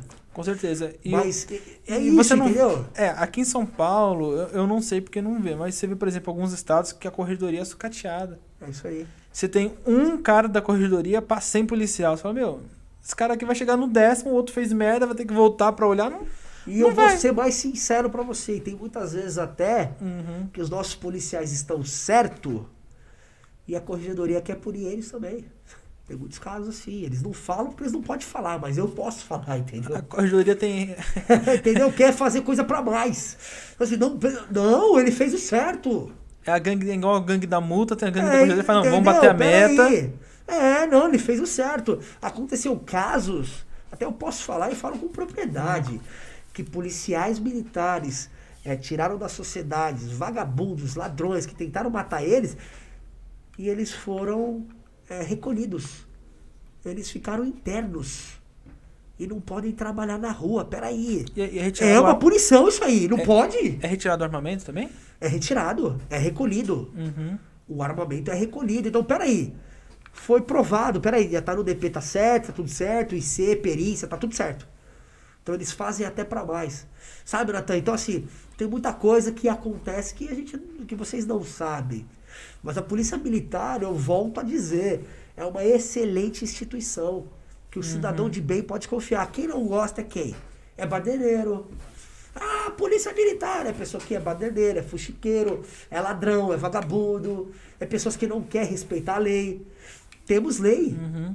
Temos leis que nós temos que respeitar. Natan. Tem- nós temos que respeitar. Não tem jeito. Vivemos em uma sociedade civilizada. Nós temos Uhum. que respeitar isso aí. Não, E sim. é, não, é, não eu querem, acredito que. Meu, meu ponto de vista, né? Claro. Eu não sou policial. Um dia aí, quem sabe, fazer um concurso na Polícia Federal, sim, mais pra sim, frente, sim, né? sim, sim. Militar, acho que não daria muito certo. Mas um dia aconteceu uma coisa comigo que eu, eu levo pro lado. Eu falo, meu, acho que aquele policial não tava bem aquele dia, né? sim. Eu tinha um carro que era um polo. Meu polo era bonitinho, todo lacrado, vermelho, com capô. Eu, Certinho. eu adorava aquele carro. Só o lacrado da frente que não podia. Eu tava passando ali pela Alameda de la Mare, eu e um outro colega meu. E a gente aqui de boa dirigindo, um carro com o teto solar aberto, tudo feliz, quando a semana que eu comprei. Parou duas Rocan, mas foi uma cena de, de filme mesmo que abordaram meu carro. Apareceu duas rotas atrás, duas viaturas da rota atrás, duas Rocan cortou assim, parou. E uma viatura da polícia, assim, uma spin, cortou na minha frente foi. O cara abriu a porta, colocou a arma assim, desce com a mão na cabeça. E quando eu fui descer, a outra Rocan já chegou na minha porta, o cara me arrancou do carro. Calor da pega, o cara botou minha cabeça assim no capô, queimando demais. O cara, cadê a droga? Cadê a droga? Eu falei, meu, não tenho. Não sei se isso que é. Eu acredito que eu tenho um cara de ser bobo, não tenho cara de bandido. Não, mas talvez, Natan, eu posso te explicar tranquilamente isso. Aí eu tomei um quadro da pega, o cara colocou a cabeça aqui minha queimando no capô do carro. Meu colega também. Meu colega, ele parecia um sertanejo com um topete. Ele andava com um moicano desse tamanho assim, ó. Aí o cara pegou, nós colocou, abriu a porta, pô, no meio das pernas. Não, mas eu posso te explicar tranquilamente. Uma, na hora da abordagem, é uma tensão violenta. Não, eu pensei que o cara não Você- sabe o que, que tá lá dentro, Você não né? sabe o que está lá dentro, o que te espera. Uhum. E te- nós temos uma outra coisa. Eles podem ter recebido via Copom alguma situação, tipo um polo com dois É, um indivíduos carro armados, vermelho. extremamente armados. Talvez não era o seu, talvez era um outro polo parecido, só que passou batido. E trombaram você. Os cara- Entendeu? Os caras Então, passou assim, batido, eu tomei o cacete. Você não, você pode ver que depois que você que você mostrou que você era um cidadão de bem, depois de tudo isso, O policial pediu desculpa. aí pra você ver, entendeu? Então ele viu, opa, peraí. Assim, ó, É que a minha peraí. cara ficou vermelha, mas ficou vermelha mesmo, que Entendeu? tava um calor infernal. Porque a abordagem policial em si, ela tem que ser enérgica. Porque se você tá realmente preparado pro confronto, você vai trocar. Então ele tem que esperar Uhum. Não, que você vá trocar. É a, é a pressão, né? Isso, a entendeu? Então, assim, foi uma abordagem totalmente legítima. Porque certeza que eles receberam alguma comunicação via Copom que o seu carro era suspeito e muito suspeito para vir moto. é, é, Não, viatura, foi uma coisa de cinema. Entendeu? Pode Eu queria, eu queria ter certeza. gravado aquilo dali, foi coisa de cinema. Ia dar muitos views, hein? É, eu até tirei o chapéu depois. Entendeu? Então, assim, pode ter certeza. Mas não E o meu carro, não foi, ele, não foi. quando eu comprei ele, tinha uma porta que abria pra cima. Era um carro carro totalmente. Mas me falava que era um carro de baiano. Abriu pra cima? Era, Lambodória, o cara pra Ah, é cima. aquele- O policial quebrou minha porta, ele arrancou a porta Volta do carro. Futuro. Igual do De Volta pro Futuro. É, ele quebrou a porta do carro, ele abriu assim, ele pô, com a porta. Não Aí ele, por que que não abre? Por que que não abre? Eu Falei, aquela abre pra cima, aquela abre pra cima. De Volta pro Futuro. Foi, mas tomei um cacete aquele dia. Entendeu? Mas assim, pode ter certeza que depois eles viram, falaram, Não. senhor, tal. é, Entendeu? Viram que não tinha. Não, aí o policial, aí o cara da rota chegou pra mim depois, o policial da rota falou assim, ó, desculpa aí um pouco pela abordagem agressiva, você sabe que o seu carro é suspeito. Eu falei assim, meu, mas é porque eu mexo com informática, por isso que eu coloquei isso no Sim. filme, não ninguém, né? Por isso que eu coloquei isso no filme, que eu mexo com informática. Ele falou, ó, Pode, desculpa, desculpa, quer ir pro hospital, machucou a cara, alguma coisa? Eu falei, não, não, Ah, queimou só um pouquinho, só, mas não. tá. Eu falei, não, relaxa, relaxa, só não precisa mais ir pra praia pra pegar bronzeado. Eu aprendi a colocar a cara no capô. Aí o cara saiu, você já até trombei esse policial Que em São legal. Caetano. Que não. Ele me reconheceu. Reconheceu você? Ele reconheceu. Aí ele perguntou, eu falei, "Ei, tudo bem, tudo, e o Ah, carro? carro lá? E o carro? Eu falei, eu falei, não, eu carro vendi, eu vendi o carro depois daquilo. Deixa quieto, né? Porque eu tomei um outro enquadro também no, no Rodoanel de noite. Não roda não. E não, mas esse foi totalmente educado. É que a polícia. É... Aí eu falo pra você que a polícia é rodoviária, né? Foi a. a- Foi, foi, foi o, É um picapinha. outro estilo de abordagem. Uhum. Entendeu? É totalmente. Mas também o cara tá com a 12, né? Então- Pra que você agressivo com a 12? Nós temos um estilo de abordagem Uhum. da rota, é um. é, da viatura diária é outro. Da rodoviária é outro. E, e é que a rota, é eu acredito que a rota o pessoal só chama ela quando acho que a, mili... quando a militar tá precisando de apoio, chama a rota, não é uma coisa não, assim? na realidade, assim, a polícia militar é rota também, né? É rota. É uma rota guarnição à parte. É, na realidade, eles são batalhão de choque. Então, Uhum. é rota, COI, GAT. São batalhões especializados. Uhum. Quando o índice criminal está muito elevado no município, ou na região, no bairro, Uhum. é solicitado o apoio de viaturas de choque. E aí, quando você vê rota, é que o índice está um pouco elevado. Quando você Mas tal- a rota ela fica patrulhando nesses É um locais. apoio, só quando patrulhando, só quando não patrulhando. tem nada, ela fica. Só patrulhando. Fica recolhida ou não? Não, patrulhando. É patrulhamento o dia inteiro. Então, Uhum. eles não atendem ocorrência e eles são um apoio às viaturas das áreas. Ah, então, entendi. quando você vê rota aqui, é que eles estão apoiando as viaturas de área. Então, quando você vê, é um apoio que é extremamente importante. Uhum. Com certeza. nós. porque eles estão ali só para patrulhar e catar o ladrão. Entendeu? Uhum. E é muito, muito bacana, cara. É muito legal. Não, eu, eu acho bacana todo. Eu acho bacana do jeito que a polícia se estruturou. Né? Porque, querendo ou A não, polícia militar está muito estruturada. isso daí não foi copiado de nada. Isso Não, foi foi. criado. É criado, Uhum. exatamente. Então, voltando, aí o nosso tal projeto de lei emblemático tá rodando. Saiu no jornal, pessoas do Tocantins me me chamaram, é, é, do Rio, enfim, tá querendo um monte de grupo lá. Isso é bom. Tocantins, cara. Tocantins, cara. Você acredita nisso? Mas lá não. Caiu lá- num grupo de feminismo Fazer uma lá, pia- das mulheres lá, metendo Fazer uma piada aqui, né? Mas lá não é taser, lá seria no arco flecha, né? Dá uma flechada no bandido. Vão ficar bravos, hein? Ficar- Então, então A assim, zarabatana. E eu respeito o posicionamento delas. Eu respeito. Uhum. Se eles, se eles não aí aceitam, se eles não querem, mas eles não têm a visão que eu tenho. Eu tenho a visão de proteger. Uhum. Natan, eu tenho, a prote eu, tenho a visão de proteger a família, a proteção humana. Se nós estamos aqui acuado e a pessoa vier atirar contra nós, ou, ou querer matar nós com faca, tudo, nós temos que se proteger. Não é violência, eu sou contra a violência, Natan. Sou totalmente contra a violência. Então, se eu for puxar mais ou menos, falar assim, ah, seria mais um lado direito conservador, uma Entendeu? coisa assim, né? Precisando na família. É isso aí, entendeu? É. Mas eu falo pra você, mas eu não tenho político de estimação. É que é Bolsonaro, não. Bolsonaro, não, eu não sou ninguém. Eu não, eu, eu não sou ninguém, sabe? Uhum. Pra mim, tá fazendo um bom trabalho. Tem alguns erros, tem alguns acertos, como nós temos na nossa Todo vida. mundo, sim. Nós temos na, na nossa vida. E vai ter as eleições aí, entendeu? E, e ele vai mostrar se ele vai ficar ou se ele não vai ficar. Agora, eu não tenho político de estimação. Eu não tenho pessoas que eu vou defender, que eu vou não sei o quê. Por eu ser militar, eles falam, não, não sei o quê. Não. Eu quero preservar a família. Eu quero preservar o ideal. Sabe? Eu quero preservar isso. Eu quero ter essa conexão. Porque o bem principal é isso, é a vida. E essas vidas foram tiradas recentemente por causa disso. porque se tivesse algumas pessoas preparadas ali, talvez Uhum. não teria morrido todas essas pessoas, ou talvez ninguém. Sim, com certeza. Mas é em- emblemático demais isso aí, viu? É, Recentemente teve aquele caso, né? Que foi até aquele. Foi, foi um deputado estadual, um vereador também lá no, na Vereador do fundação. Rio, né? Não, tô falando da fundação lá do negócio da vacina.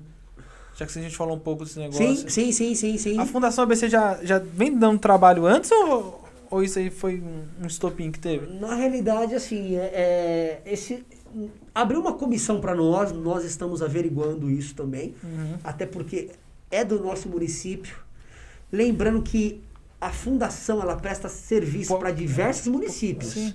mas ela se encontra no nosso, É, se você for abrir o portal da transparência lá, É isso aí. todo mundo dá dinheiro pra eles.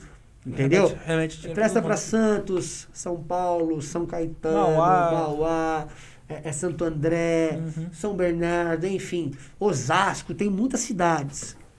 E isso aconteceu, está sendo apurado, está Uhum. sendo apurado. Eu não posso falar para você aqui, não foi, não foi, não. Está sendo apurado. Eu seria injusto se eu Uhum. falasse. Está sendo apurado e eu creio que se tiver culpados tem que ter um- uma pena sim. Tem que ser pago, porque É. isso é uma injustiça. Se você está na fila para você tomar vacina, você tem que cumprir a fila. Querendo ou não, se a gente for olhar a grosso modo, às vezes você pode até acabar com a vida de uma pessoa de tabela que você não sabe. É isso, você vai estar tirando Uhum. uma vacina de outra pessoa, Natan. É Que precisa. forte. Um idoso que pode ter uma bronquite, uma asma. É isso. É isso aí, entendeu? Então, as- é, é, tá tendo sim, é, saiu lá no nosso jornal, enfim. Tá um caso muito em- emblemático, mas eu acho que é muito cedo ainda pra gente tirar uma conclusão disso. Mas eu tenho Uhum. certeza que se tiver alguém envolvido e for culpado de fato, vão pagar. É que eu e acredito- tem que pagar, né? É que eu acredito que agora vai ter a votação da CPI da Covid, né? Sim. Se ela vai ficar só em âmbito federal ou vai vir para o municipal estadual? Acho que vai vir, né? Ah, Querendo acho ou não. que deve vir descendo, né? Mas Acho vai vir descendo. aguardar, né? Querendo ou não, vai se realmente tiver alguma coisa de errado, vai tomar um porradão daqueles, né? Ah, eu acho que é bom, né? Porque nós precisamos viver uma transparência. O nosso país precisa de transparência, o nosso estado, a nossa cidade. Não, se, Então nós precisamos, nós não, precisamos t- disso. tem gente que. Tem até economistas aí que eu acho que. Tomara que isso não seja verdade. Sim. Mas tem gente que anda falando que tem lugares aí, municípios, não, não em São Paulo, mas fora de São Paulo, que os políticos não estão fazendo nada para combater a pandemia, para ficar recebendo mais verba federal e desviar. É, isso aí é, é, Eu- é triste, Natan. N- No mundo a gente não pode falar mais nada, que a gente não pode colocar a mão no fogo por nada, É né? isso aí. Mas tomara que isso não esteja É, eu, acontecendo. tô- eu não quero acreditar nisso, tá? Sim. Eu espero que seja tudo uma falácia isso. Mas, volto a dizer, Natan, se tiver alguém que seja pego, seja comprovado, Uhum. tem que pagar. Tem que pagar, assim, com severas penas. Com certeza. Porque tem muita gente morrendo. Uhum. Tem muita gente que está deixando as suas famílias. Cada morte é muito importante. Cada morte simboliza algo para uma determinada família. Com certeza. Muitos pais de família, muitas um, mães, um pai é um crianças. alicerce, É, um vô, ele faz o papel que o pai não pode estar fazendo. Então essas vai. pessoas estão indiretamente ligadas, né? Se Uhum. tiver, se for comprovado isso, eles estão indiretamente ligados em todas essas mortes, viu? Então tem Não, que sim. pagar, Natan, tem que pagar. Foi, foi até um, teve até um delegado federal que quando tava fazendo a, a, a Lava Jato, eu até vi um, um blog, um tweet dele que ele colocou lá, que falou assim, é, as pessoas não entendem que quando um, um político ele desvia um milhão da, da verba da saúde, de- querendo ou não, de tabela ele tá matando pelo menos 10 pessoas.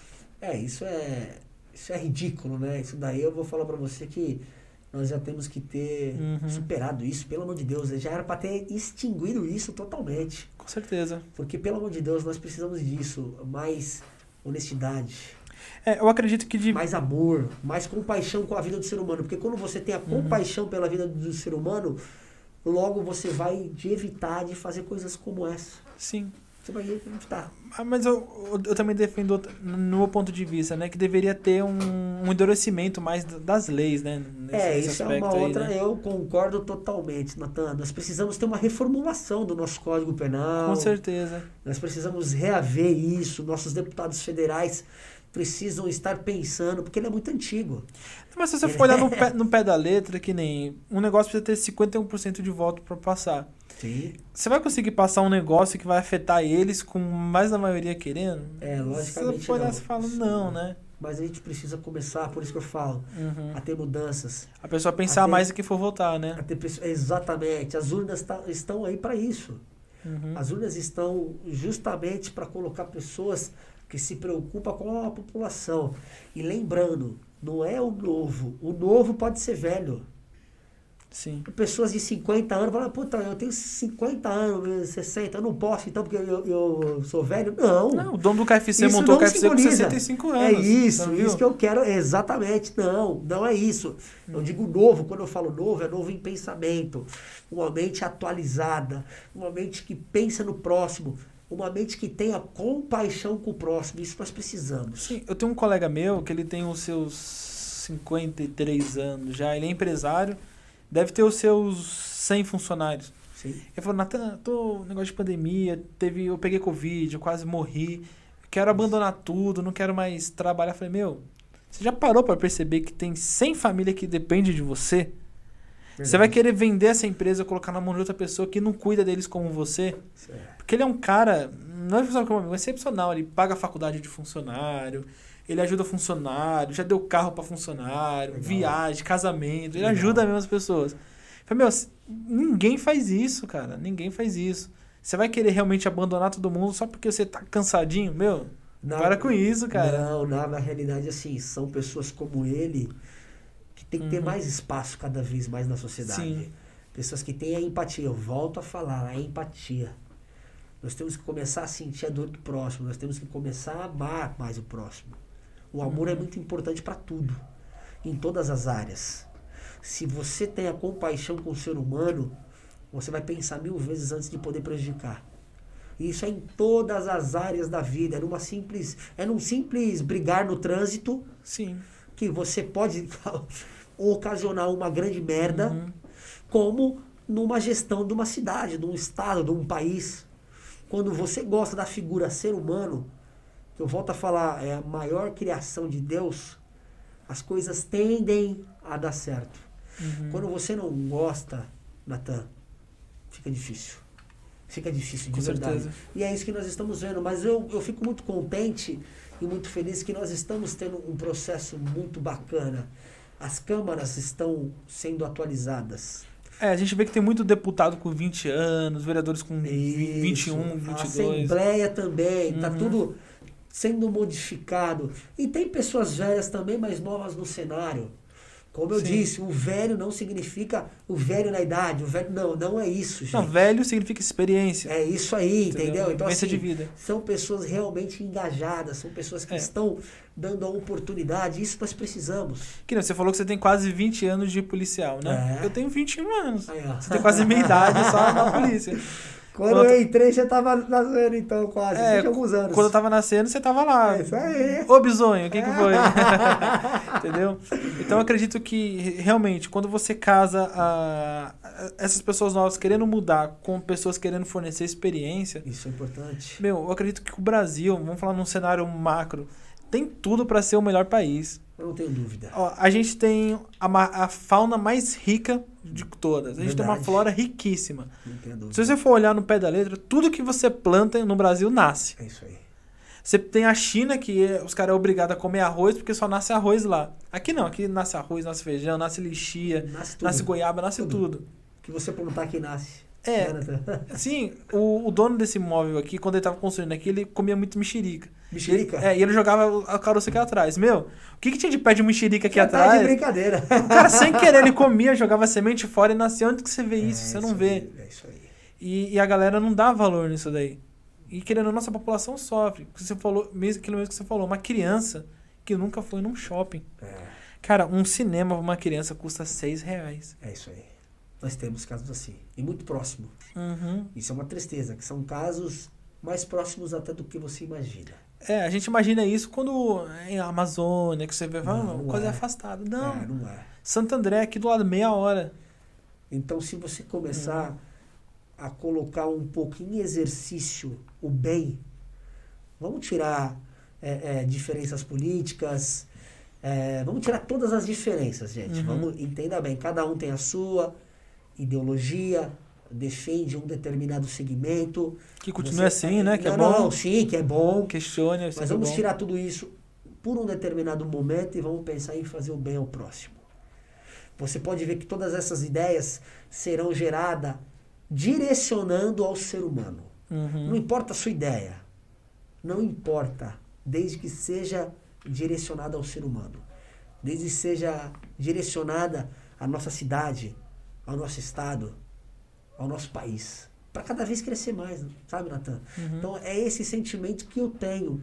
É esse sentimento desde quando nós entramos na vida política, que fazem quatro anos, quatro meses, e hoje é dia 13 ou não? 13 ou Deixa eu ver. 14? Hoje é 14. 14 em 14 dias. Eu tô isso Uhum. na política. Eu não fui político nunca, não tive padrinho político, não tive.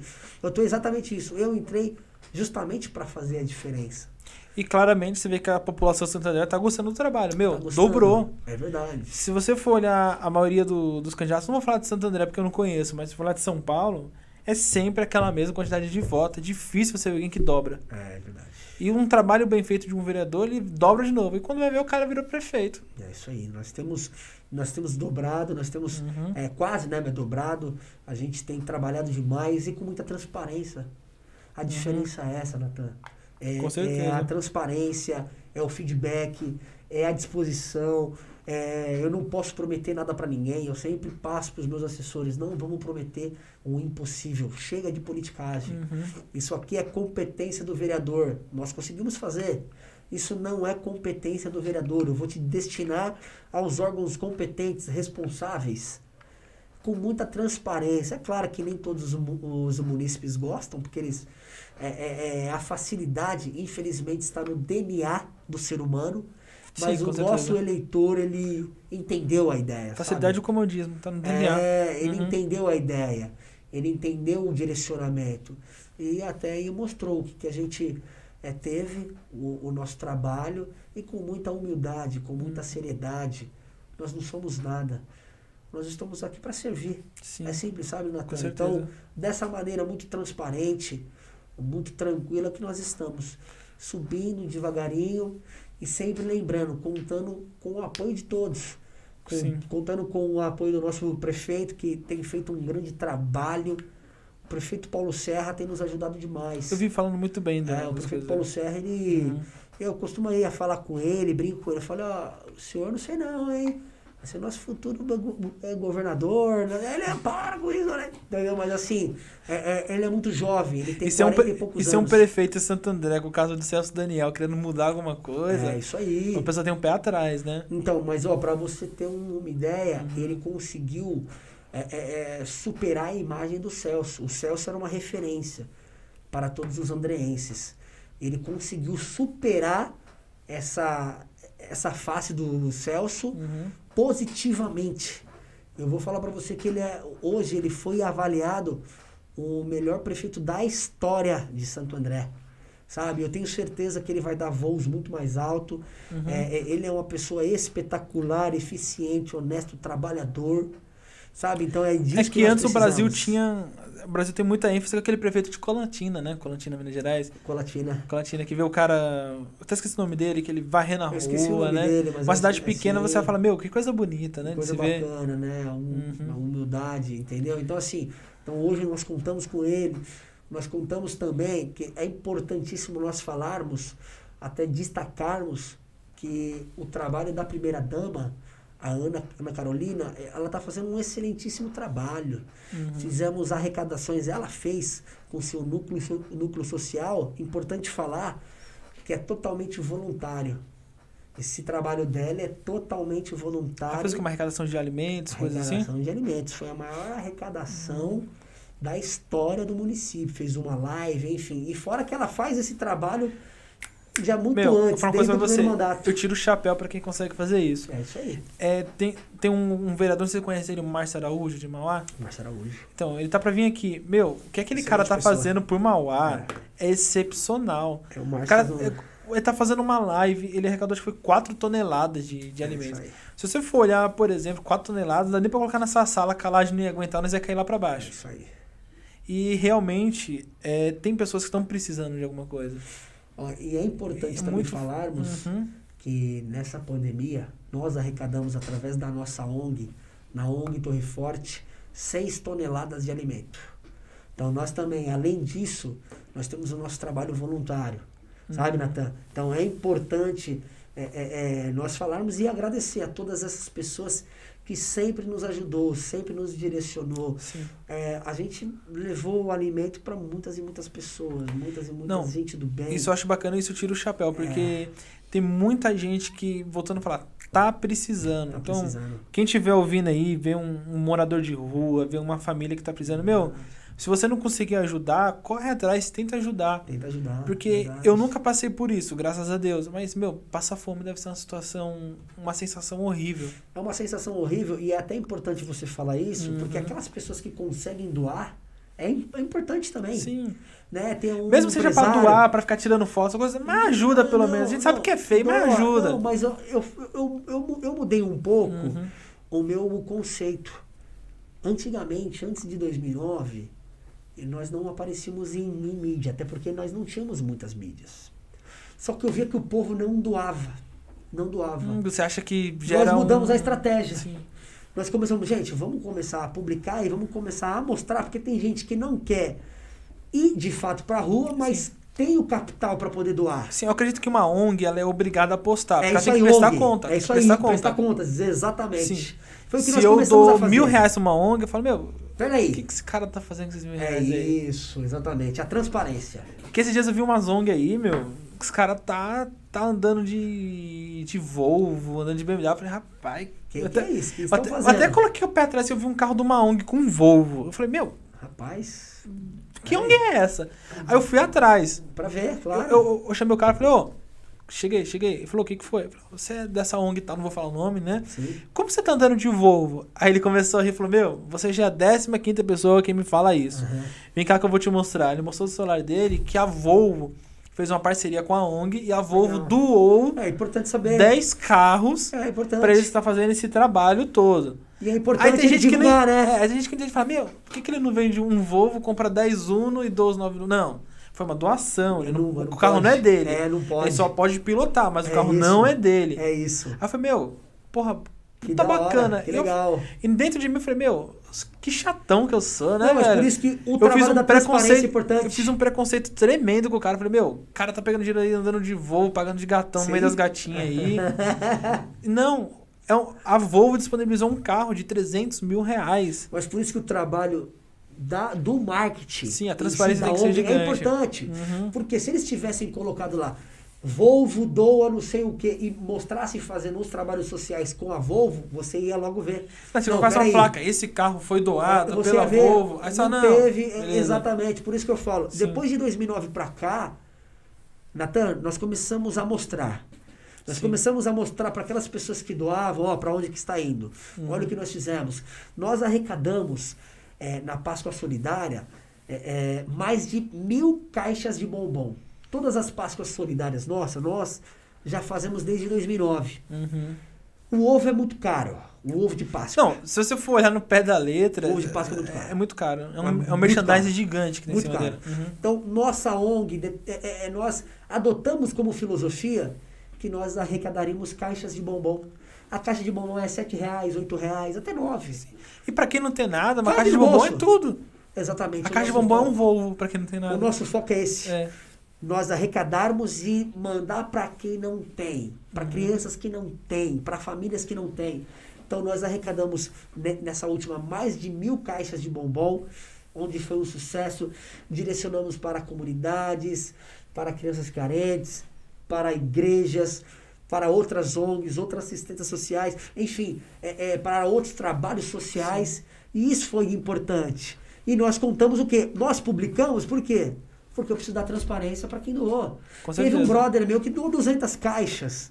Peraí, pra onde que tá indo? Não, vai lá ver. Tá lá, opa, show de bola. Sim. Exemplo, então por isso que é importante. Não, sim, Esse nesse, nessa parte como nessa parte ONG. de ONG ela, ela É, dizer precisa. assim, Porque gera mais transparência. que teve algum caso, eu não sei se foi em 2014, 2012, que teve uma ONG em São Paulo que o pessoal usava ela pra para desviar fundo. É, mas aí logo, logo cai Uhum. logo, logo é, é punida. Tem que ser nego preso. Porque Não. isso é injusto. Fechado. Agora, pra gente finalizar aí, como Boa. o nome do, do programa é Futuramente, né? Sempre gosto de fazer essa pergunta no final. Já se tornou um negócio meio, meio clichê. E futuramente, como você se imagina? Rapaz, eu tenho diversos sonhos. Uhum. Mas eu costumo falar assim. Eu vou dar um passo de cada vez. Hoje eu estou como vereador e eu quero fazer o melhor para a minha cidade. O que vai ser de mim lá na frente, primeiramente está nas mãos do Senhor. Uhum. O meu futuro é direcionado totalmente nas mãos dele. E eu vou ser o que ele bem quiser. Então eu costumo, Natan, a falar que nós somos um grupo. Nós temos um grupo onde todo mundo vai decidir. Então, o Rodolfo Donetti, no futuro, ele está à disposição de um grupo. Mesmo com os meus sonhos, mas mesmo assim, é, a palavra de Deus diz: onde tiver dois ou mais, eu estarei reunido. Uhum. E ele só não diz para a questão espiritual, ele diz para todas as questões da vida. Tiver dois ou mais, tudo vai dar certo. São duas cabeças pensando. São três, são dez, são vinte. Ou seja, o futuro do Rodolfo Donetti está à disposição de Deus, primeiramente, e depois do nosso grupo, para a gente poder traçar quais serão os nossos primeiros passos. O que eu vou viver hoje é o vereador. Eu vou servir a minha cidade durante esses próximos Não. três anos e meio. Fechado. Eu acho bem bacana que você frisou bastante que você tem uma equipe atrás. Equipe. Isso eu acho bem bacana. Tem muita gente que fala, eu faço isso. sou Não, nada. calma aí. não sou nada. Porque tem ter acreditado, né? Por trás de um grande homem sempre tá uma grande mulher. Verdade. Por trás de um grande político tem uma, uma ótima equipe. Verdade, verdade. Não tenha Não. dúvida disso. Fechado. Muito obrigado aí, viu, galera? Natan, Quer top. deixar mais alguma coisa? Não, é isso mesmo. Isso- é, quero falar que nós estamos em Santo André, na Avenida. Dom Pedro I, 2051, na Vila Pires. À disposição de todos vocês. O dia que vocês quiserem ir lá, conhecer a gente, conversar, tomar um café, será muito bem-vindo. Fora que nós estamos na Câmara Municipal também. Uhum. É na Praça Quarto Centenário. Fica atrás ali do fórum. O dia que vocês quiserem ir, serão super bem-vindos. 17 do presencial. Independente, independente se mora em Santo André, se mora. Eu atendo todo mundo. É o que nós falamos aqui. Eu atendo todo mundo lá, a gente conversa. É claro que a nossa agenda é, é bem dinâmica. Eu peço só pra dar um toque lá Ó, pra você gente que antes. escutou aí, que não é de Santo André, falou assim, É. pô, vereador gente fina, quero me mudar pra Santo André, tem um amigo meu que trabalha numa imobiliária lá. Que legal. entendeu? Que nós já vende as casas também, tudo lá. é isso aí, top. Estamos à disposição. Muito obrigado a todos que ouviram, viu? E um abraço.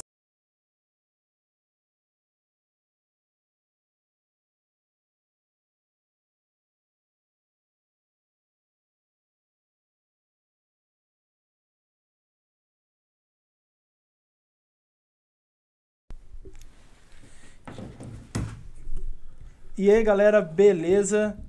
Vou- ó, geralmente o programa começa às quatro, né? Então, como a gente demorou um pouquinho, já vou dar boa noite a todos. Muito obrigado a vocês aí que estão esperando. Tivemos aqui alguns probleminhas técnicos que eu comprei uns equipamentos novos e os equipamentos demoraram um pouco para chegar, chegou um pouco em cima da hora. E agora, ó, temos câmera de take. Dá um oi lá pra galera, ó. Opa, boa que noite. antes, muito obrigado a vocês aí que se inscreveram, que compartilharam o canal. Que antes a gente tinha uma câmera só, agora a gente tem três, mas hoje a live vai ter só duas, porque a outra câmera eu acho que não, não quis trabalhar, né? Vai configurar, vai dar certo. É, eu fiz uma capacidade minha aí, que eu comprei uma câmera de um amigo meu na Rússia, ele mandou pra mim. E o manual dela tá em russo ali, meu russo não tá muito bom ali ainda.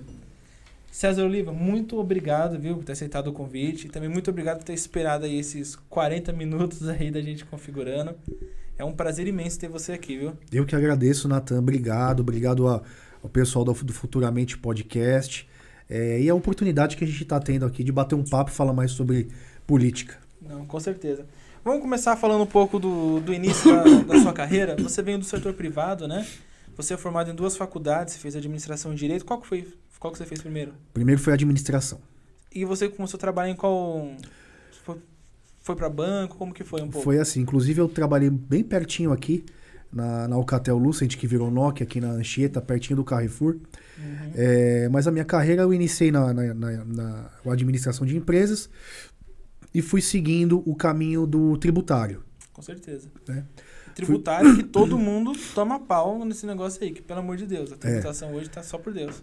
E aí eu fui seguindo na carreira, fui gostando, fui evoluindo na, na, na carreira na, na iniciativa privada, fui tocando o barco, é, vi que o, o direito complementaria muito bem essa situação, come- é, iniciei os estudos no direito e realmente acabei me especializando numa área específica de direito tributário é, em multinacionais. Hum, Então, bacana. Até a minha vida virar a chavinha para a política, eu, ta- eu trabalhei em várias empresas. A última foi a Dow Química, né? até então era a segunda maior indústria química e agro do mundo. E eu era muito feliz lá. Estava construindo uma carreira muito gostosa, muito. É, assim, eu tinha um retorno de tudo que eu tinha feito na minha vida, de estudo, de trabalho, culminava na, na minha carreira. Né? Com certeza. E aí, aos pouquinhos, a coisa foi ó, mudando e, e chegou onde chegou aqui. E chegou, né? E como que você teve essa ideia aí de, de entrar pra carreira política? É assim, a, a minha história é um pouco diferente. Ela aconteceu de uma forma muito natural, Natan. É, em paralelo com a minha carreira, com tudo que eu fazia com relação à empresa, é, eu sempre fui um cara muito é, participativo nas questões coletivas. É, eu fui presidente do Grêmio da escola, é, eu fui presidente das duas comissões de formatura, é, participei não, da a política Atlética. tava na sua veia já É. ali. Então eu sempre, de alguma forma, estava enturmado com o pessoal que estava definindo a, as- a- tomando as decisões coletivas, né? Perdão. E, e aí, ah, em São Caetano do Sul, eh, teve um fato, eh, na verdade foi uma desgraça lá em São Caetano do Sul, eh, que foi o latrocínio de um grande amigo meu, médico, novo, de uma academia que ficava lá na rua Rio de Janeiro. Eh, e ele foi baleado. né? Eh, quando eu cheguei na academia, ele estava baleado no chão. Aquilo me marcou demais. A ambulância pegou ele, ele faleceu logo depois. Ah, e, e a questão da falta da segurança na cidade, ninguém aguentava mais. Então parecia que só faltava alguém tomar a frente disso daí para começar a cobrar as autoridades. E São Caetano é a cidade que tem a melhor qualidade de vida do ABC, né? Então, se São Caetano tá assim, imagine Rio Grande do Sul, Mauá, que tem os piores. Isso, isso aqui a gente está falando em torno de 2014. É, e tava uma- um clima muito ruim na cidade de falta de segurança. Aí eu organizei uma manifestação ah, em prol da segurança pública. É, foi uma das maiores manifestações que teve na cidade. Fechamos a Avenida Goiás, tudo de forma ordeira, oficiando todas as autoridades, tá? Sem bagunça. A, a sessão da Câmara Municipal foi suspensa. Eu entreguei um pleito para a melhoria da segurança da cidade. Formei um grupo e ali, ali iniciou-se um trabalho político. Um trabalho de reunião com vereadores, com prefeito, com secretário de segurança. Começamos a fazer um trabalho regional de cobrança na Avenida Almirante Delamare, que é a divisa do, de São Caetano Então, com São, São Paulo, Paulo. mas na verdade é, um- é o, é o maior corredor de acesso do, do ABC para São Paulo e vice-versa. E o preocupante foi a segurança, né? Que ali tem muito assalto, né? Eu mesmo já presenciei dois ali. Ali foi muito pior do que é hoje. Já melhorou bastante, tem muito que melhorar, mas já melhorou bastante. Eu fico muito feliz de olhar para trás e saber que a gente contribuiu para isso. Fizemos muitas reuniões com o secretário de segurança, não só da cidade de São Paulo, como do estado, na época o senhor Grela, depois o Alexandre de Moraes, que hoje está no, no STF, é, levando demandas ali, muitas das coisas foram atendidas, então realmente mudou bastante o clima ali na Delamare, naquela região limítrofe das cidades. Com né? certeza. Então aquilo foi um ganho muito grande. E ali começou esse trabalho político que foi só crescendo. O apoio foi crescendo, a gente era muito forte nas redes sociais. Ah, e aí a eh, passamos do, num período de maturidade. No início o grupo era um grupo apolítico, ou seja, não queria, a gente não queria nem escutar falar de política. Até a gente entender que. Isso foi em que? 2015? 15, vai? Isso. Que naquela época, logo que teve Lava Jato, tava todo mundo ali estourado, ninguém mais queria Isso. saber de política. Perfeito. Só que a gente percebeu que toda a transformação social que a gente queria, terminávamos num gabinete político. E aí a gente entendeu que a verdadeira ferramenta de transformação social é a política. E o problema não é a política, é a solução. O problema é como muitos utilizam, se utilizam dessa ferramenta né? É, eu até, eu até fico um pouco assim, meio pensativo nessa parte, porque a gente, no meu ponto de vista, são pessoas ignorantes. Tem pessoas que você vai falar de política, a pessoa fica brava, não quer falar, mas ela não entende que a política rege o mundo. A política decide o futuro dela e, vai decidir, também decide o presente dela, né? Exatamente. E se ela não participar, Uhum. é, se as boas pessoas não participarem, se afastarem da As política, mais pessoas vão participar. é um ambiente favorável para né, eh, os meliantes Com políticos crescerem na- eh, lá dentro. Uhum. Eh, então nós passamos por esse amadurecimento, entendemos que a política era necessária, passamos de um grupo apolítico para um grupo apartidário. Foi uma- um, um período de maturação do grupo. Ah, quando chegou 2016, que é o calendário eleitoral, Uhum. nós fizemos uma, uma- um amadu- amadurecimento a mais. Ah, percebemos a chance que nós tínhamos de lançar uma candidatura, ter bastante votos, nunca imaginaríamos que a gente poderia ganhar. A gente queria lançar uma candidatura para ter bastante votos, para poder ter mais força política para pleitear as melhorias de segurança pública que o grupo queria. É, nem era para ser eu, eu não queria. É, era um outro amigo meu é, que a gente chegou a iniciar a pré-campanha dele, mas aí depois ele acabou desistindo. Ah, depois nenhum, nenhuma das outras integrantes do grupo topou tocar esse projeto à frente.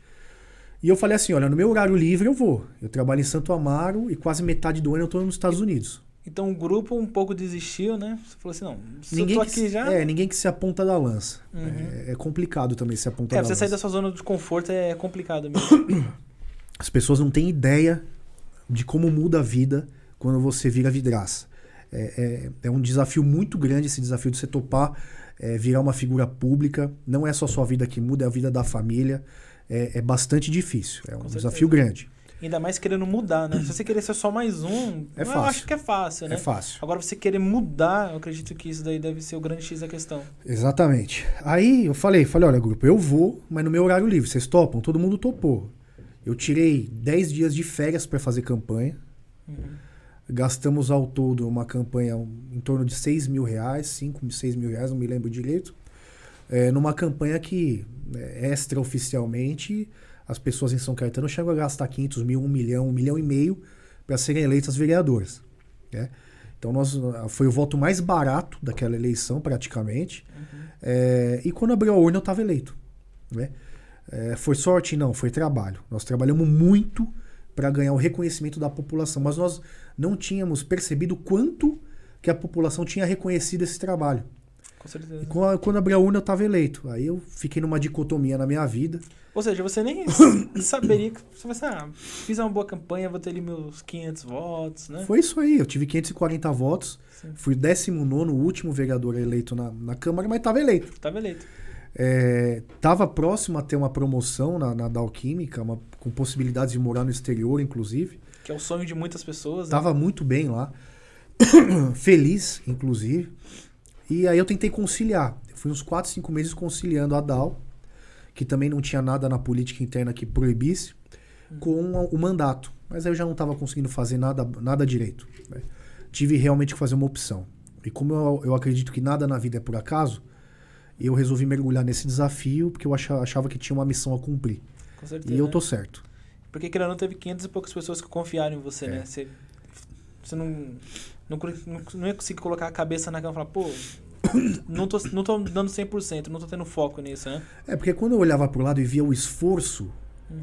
de energia, de gasto de tempo e financeiro que as pessoas dispendiam, às vezes uma, duas, três, quatro, cinco eleições para serem eleitas, e a, e a eleição nossa ter acontecido de uma forma 100% natural, sem nunca ninguém ter buscado aquilo, né? É, eu, eu entendi que aquilo foi um recado, que eu tinha alguma coisa ali para cumprir, um Com papel para cumprir. Aí você ganhou e você focou em qual nicho? Que eu vi que você é presidente da Comissão de Segurança, Segurança. de São Caetano, né? É. Por conta desse acontecido com seu amigo, você... Como que? Você fundou? Você assumiu essa presidência? Como que, como que funciona isso? É assim, na Câmara é, era meio de prática que só os, os vereadores da área da segurança pública tocavam a pauta, né? Uhum. E eu vim para dar uma revolucionada nisso. Não sou da área da segurança pública, mas gosto e estudo. Então eu tomei ali o meu espaço e todo mundo hoje me respeita por ter essa bandeira. Trabalho hoje, continuo trabalhando muito forte a bandeira da segurança, a bandeira da saúde, principalmente pela pandemia. Já antes da pandemia trabalhava muito forte, agora então A gente fiscaliza muito essa questão. E também a pauta do, do deficiente, que para mim é uma pauta que me tocou demais né, na minha vida por causa de uma questão de família.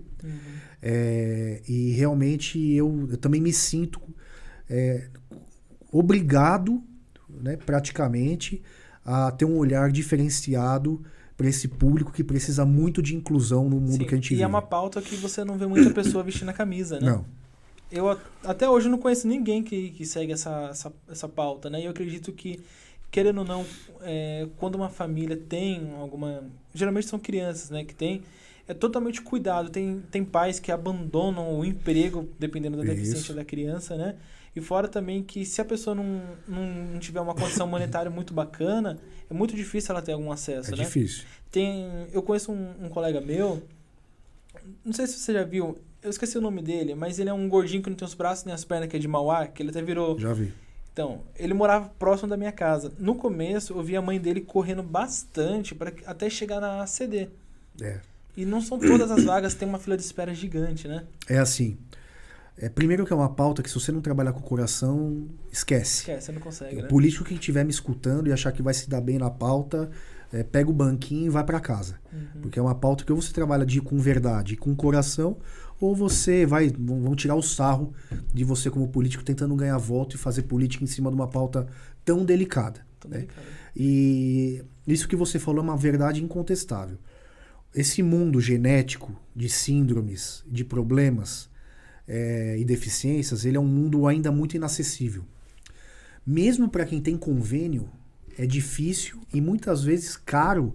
As pessoas têm que pagar por fora para fazer exames genéticos, Sim. consultas com especialistas que nem no- o plano próprio cobre. É, a maioria dos, dos convênios é só o básico mesmo, pronto-socorro, uma internação, alguma coisa ali, uma cirurgia pequena. Então você tem vários casos de, de crianças deficientes que crescem e até né, vão para terceira idade às vezes sem saber o que tem, porque ela não consegue fechar um diagnóstico, porque não tem dinheiro, não tem acesso. Os municípios não têm uma política desenvolvida com relação a isso. Então realmente é algo que me toca demais, né? E tem e tem de uma forma muito velada, porque é uma coisa que fica meio escondida aos olhos políticos, mas tem muita gente que sofre com isso.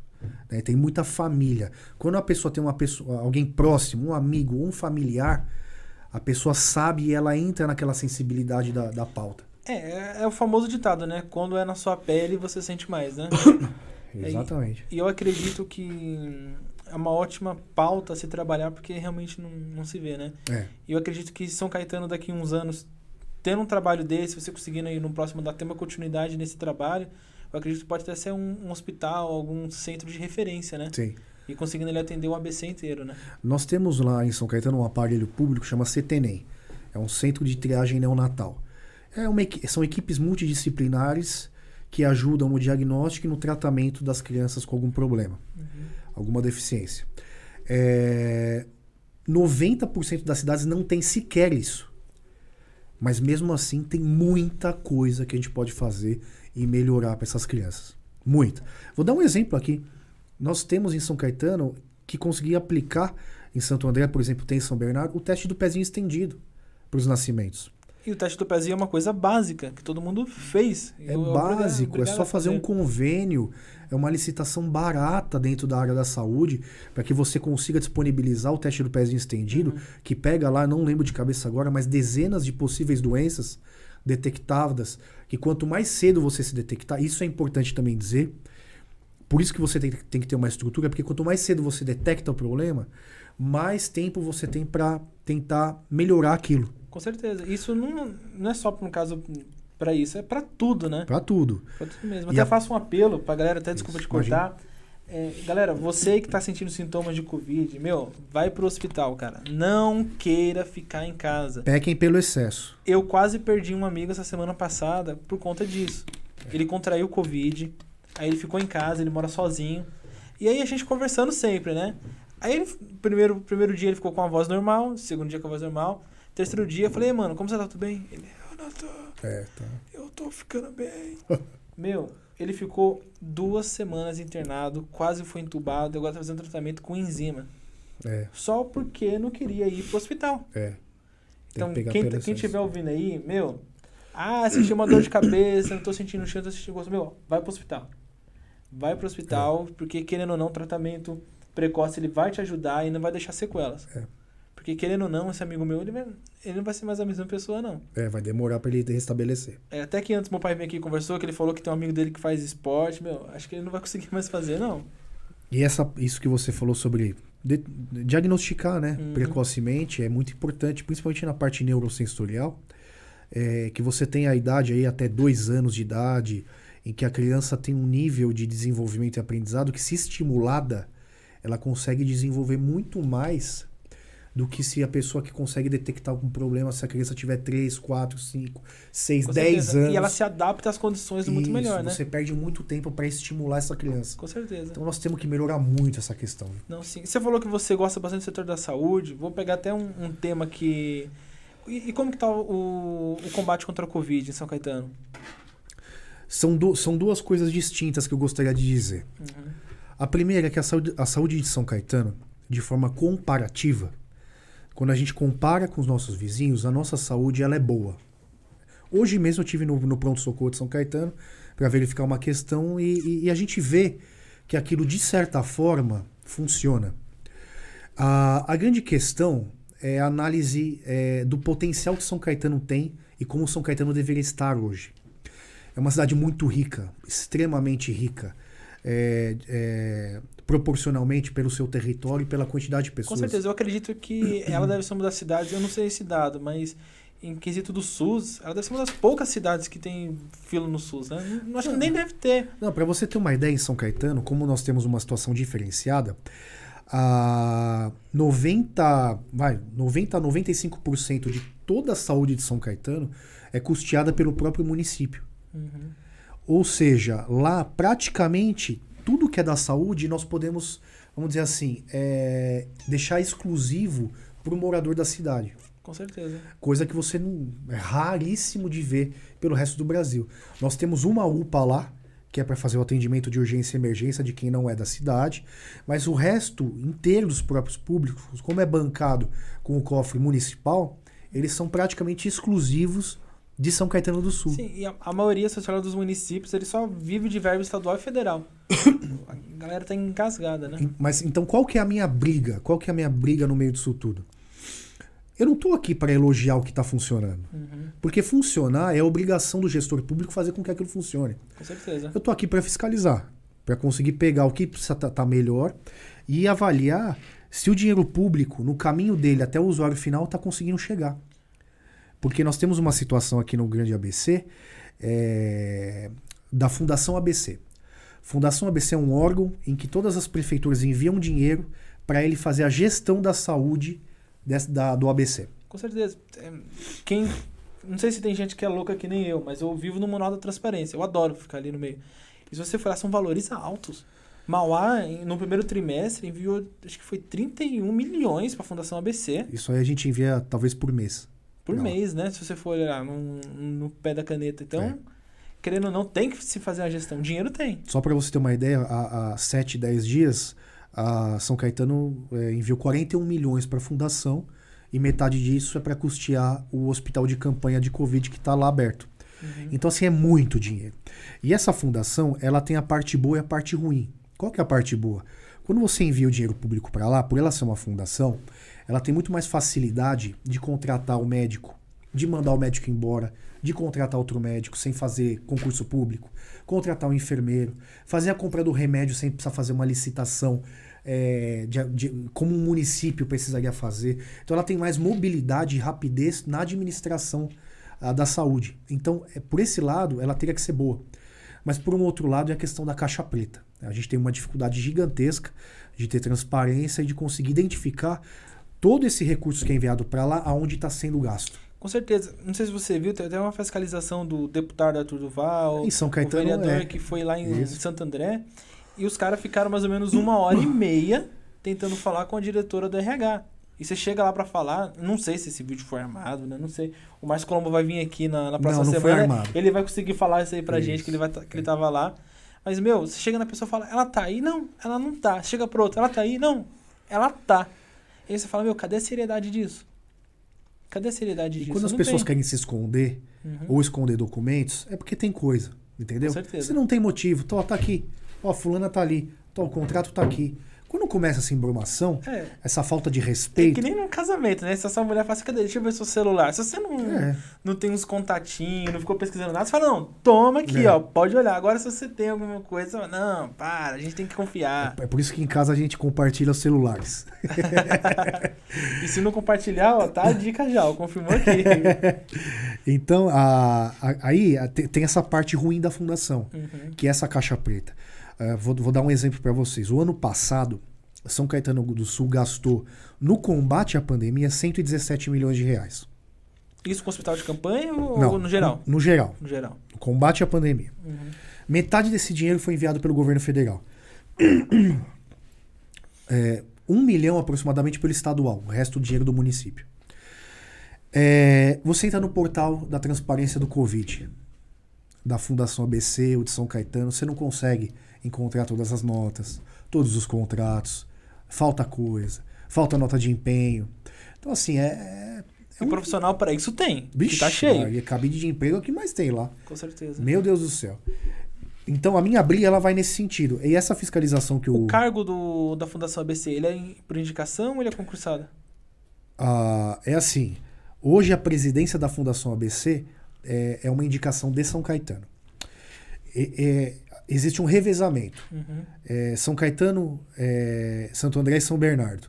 A cada, a cada dois anos, um indica o presidente, o outro indica o vice e o outro indica quem vai cuidar da central de convênios.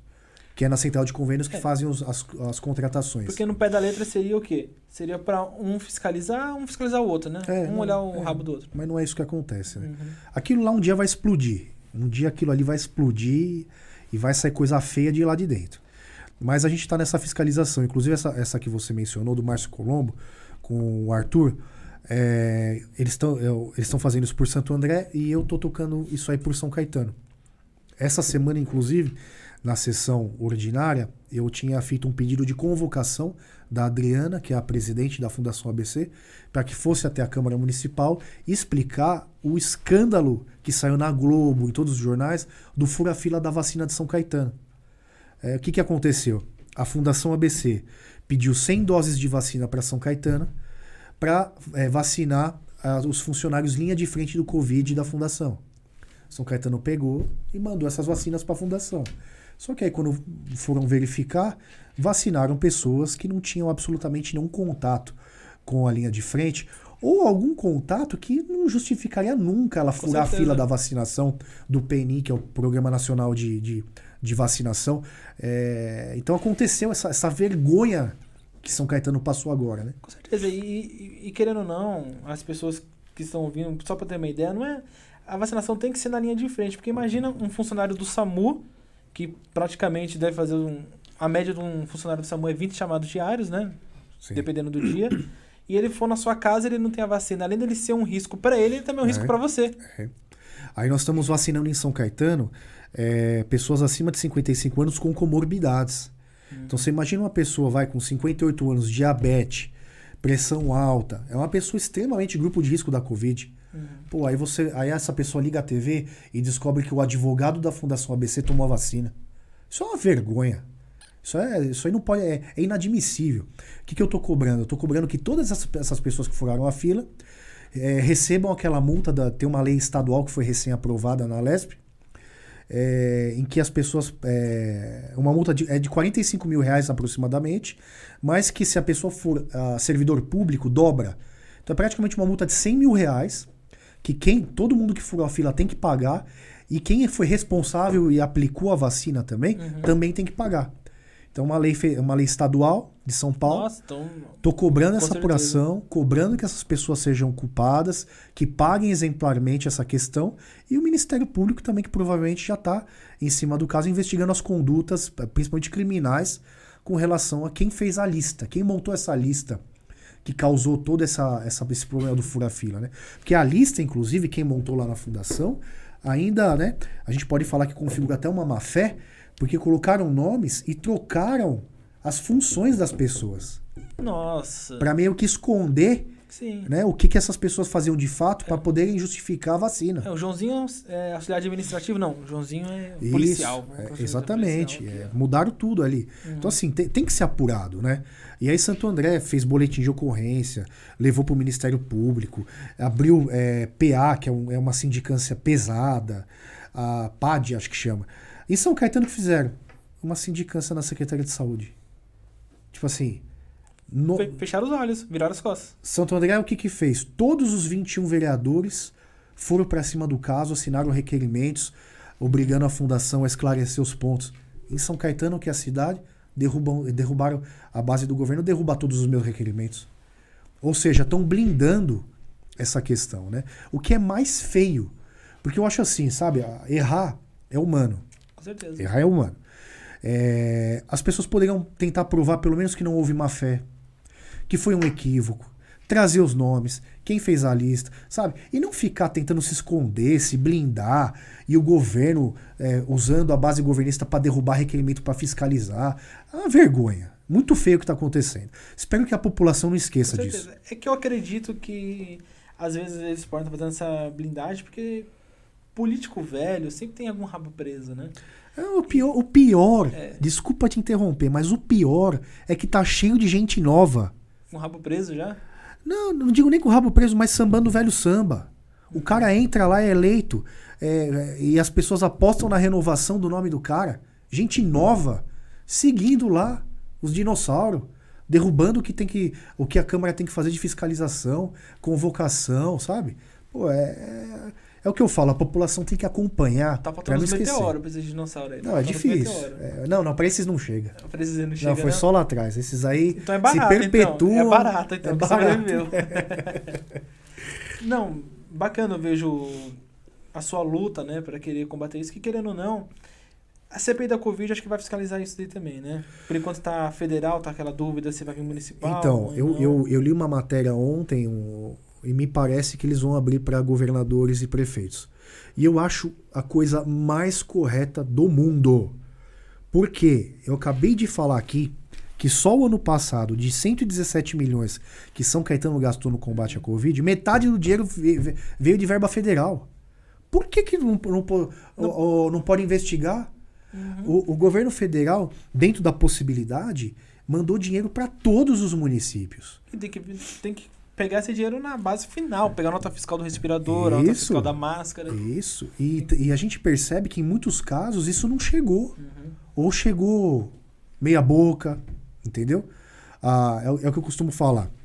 Nós passamos de um ano de pandemia. Qual que era o objetivo de todo esse envio de verba? Qual que era o objetivo das prefeituras tomarem as ações contra o Covid? O objetivo era que as cidades estruturassem a sua saúde, Uhum. e estruturassem a sua fiscalização para que na, na, na segunda, terceira onda que a gente está vendo, a exemplo do que aconteceu no resto do, do, do mundo, ah, os sistemas de saúde estarem estruturados para isso e, ao mesmo tempo, uma fiscalização eficiente para que você deixe fechado o que deve ser fechado. E não o que a gente viu no estado e nos municípios, principalmente do PSDB, de jogar batata quente no colo do, do comerciante como se ele fosse o problema. Transporte público lotado. É, baile funk lotado. Não, isso daí eu falo pra você, eu vi. Ali no, no Livieiro tem um. Tem um, um barzinho que fica aqui. Livieiro já no caso de São Paulo. Meu, tava tudo preto, tudo lacrado assim. Aí eu escutei um barulhão, um pancadão. Né? Na hora que eu olhei assim de baixo, assim, Sim. devia ter umas 100 pessoas em 80 metros quadrados, 100 metros quadrados, muita gente. Festa clandestina lotada. Supermercados lotados. Aí o cara que tem um comércio vende. É... Vou dar um exemplo, vai. Lá na Praça Cardeal Arco Verde, é, artigos religiosos. O cara vende. Entra um, no máximo dois naquela loja por vez. O cara tem que fechar Não. e abre o SPTV de manhã e vê, o, e vê ah, 100 mil pessoas transitando ao mesmo tempo na, na- no Brás. Pô, não tem coerência. Então o que, que aconteceu? Passou todo esse tempo de pandemia, todo esse dinheiro que foi gasto, o estado de calamidade em que os municípios comprando, comprando e comprando sem licitação, Passou todo esse tempo, as cidades e os estados não estruturaram a saúde como era devido e não estruturaram a fiscalização. E tiveram que jogar batata quente no colo de quem? Do comerciante. Fecha tudo. Hashtag fica em casa. Só que todos os boletos vão chegar na tua conta, Com viu? certeza. Você paga. Não sei como você vai pagar. Viu, o contribuinte? Não sei. Fique em casa. Você não pode abrir. O, o aluguel do comércio estourando, né? 2 mil, 5 mil, 10 mil dependendo do comércio. Funcionário, comércio, IPTU, ISS, eh, ICMS, IPVA, taxas. No caso de São É, Caetano, taxa você- do lixo. Se você é um patrão honesto, como você vai chegar para um funcionário que sabe que ele depende desse trabalho e fala, meu, não tem dinheiro. Então, é, Uhum. então o que, que acontece? O poder público, por uma falta de gestão humana, causou um problema no meio dessa pandemia. é, não vou dizer que é maior que a própria pandemia, mas causou um problema que, não- que poderia ter sido muito mais amenizado. Se tivesse tido a gestão e o cuidado de construir. Eu, vou, eu tô dando um exemplo da fiscalização, porque em São Caetano a gente tem três, quatro fiscais para a cidade inteira. Se tivesse Quantos estruturado mil habitantes tem São Caetano? 160 e poucos mil. Ixi, misericórdia. Se você tivesse estruturado uma fiscalização legal, um corpo de fiscais treinado, ó, isso pode, isso não pode, aglomerar não pode, o cara que está trabalhando com todas as, as medidas sanitárias, distanciamento, esse cara tem que trabalhar, ele tem que girar o comércio dele. Se você estrutura isso e consegue trabalhar caso a caso, nossa, a gente estava muito melhor. E tem um outro fator no meio disso tudo. Eu estava puxando os dados do Confas. É, os estados e os municípios vão bater recorde de arrecadação.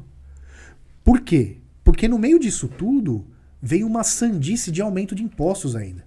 Com certeza. É, além, além de não ter dado isenção, benefício ou suspensão de impostos, né, além de não ter vi- vindo programas de microcrédito decentes para as pessoas. E, o- e, e tá tendo, querendo ou não, tá tendo uma pequena inflação e tem muitos, muitos comerciantes que estão querendo tirar o atraso, eles estão aumentando a- o produto a mais do que deveria.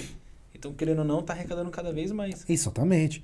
Então, além de você, além do poder público mandar você ficar em casa, não te dar uma isenção fiscal, um benefício fiscal, uma suspensão fiscal, ele não deu um programa, programas de microcrédito decentes. Com certeza. Nada, praticamente.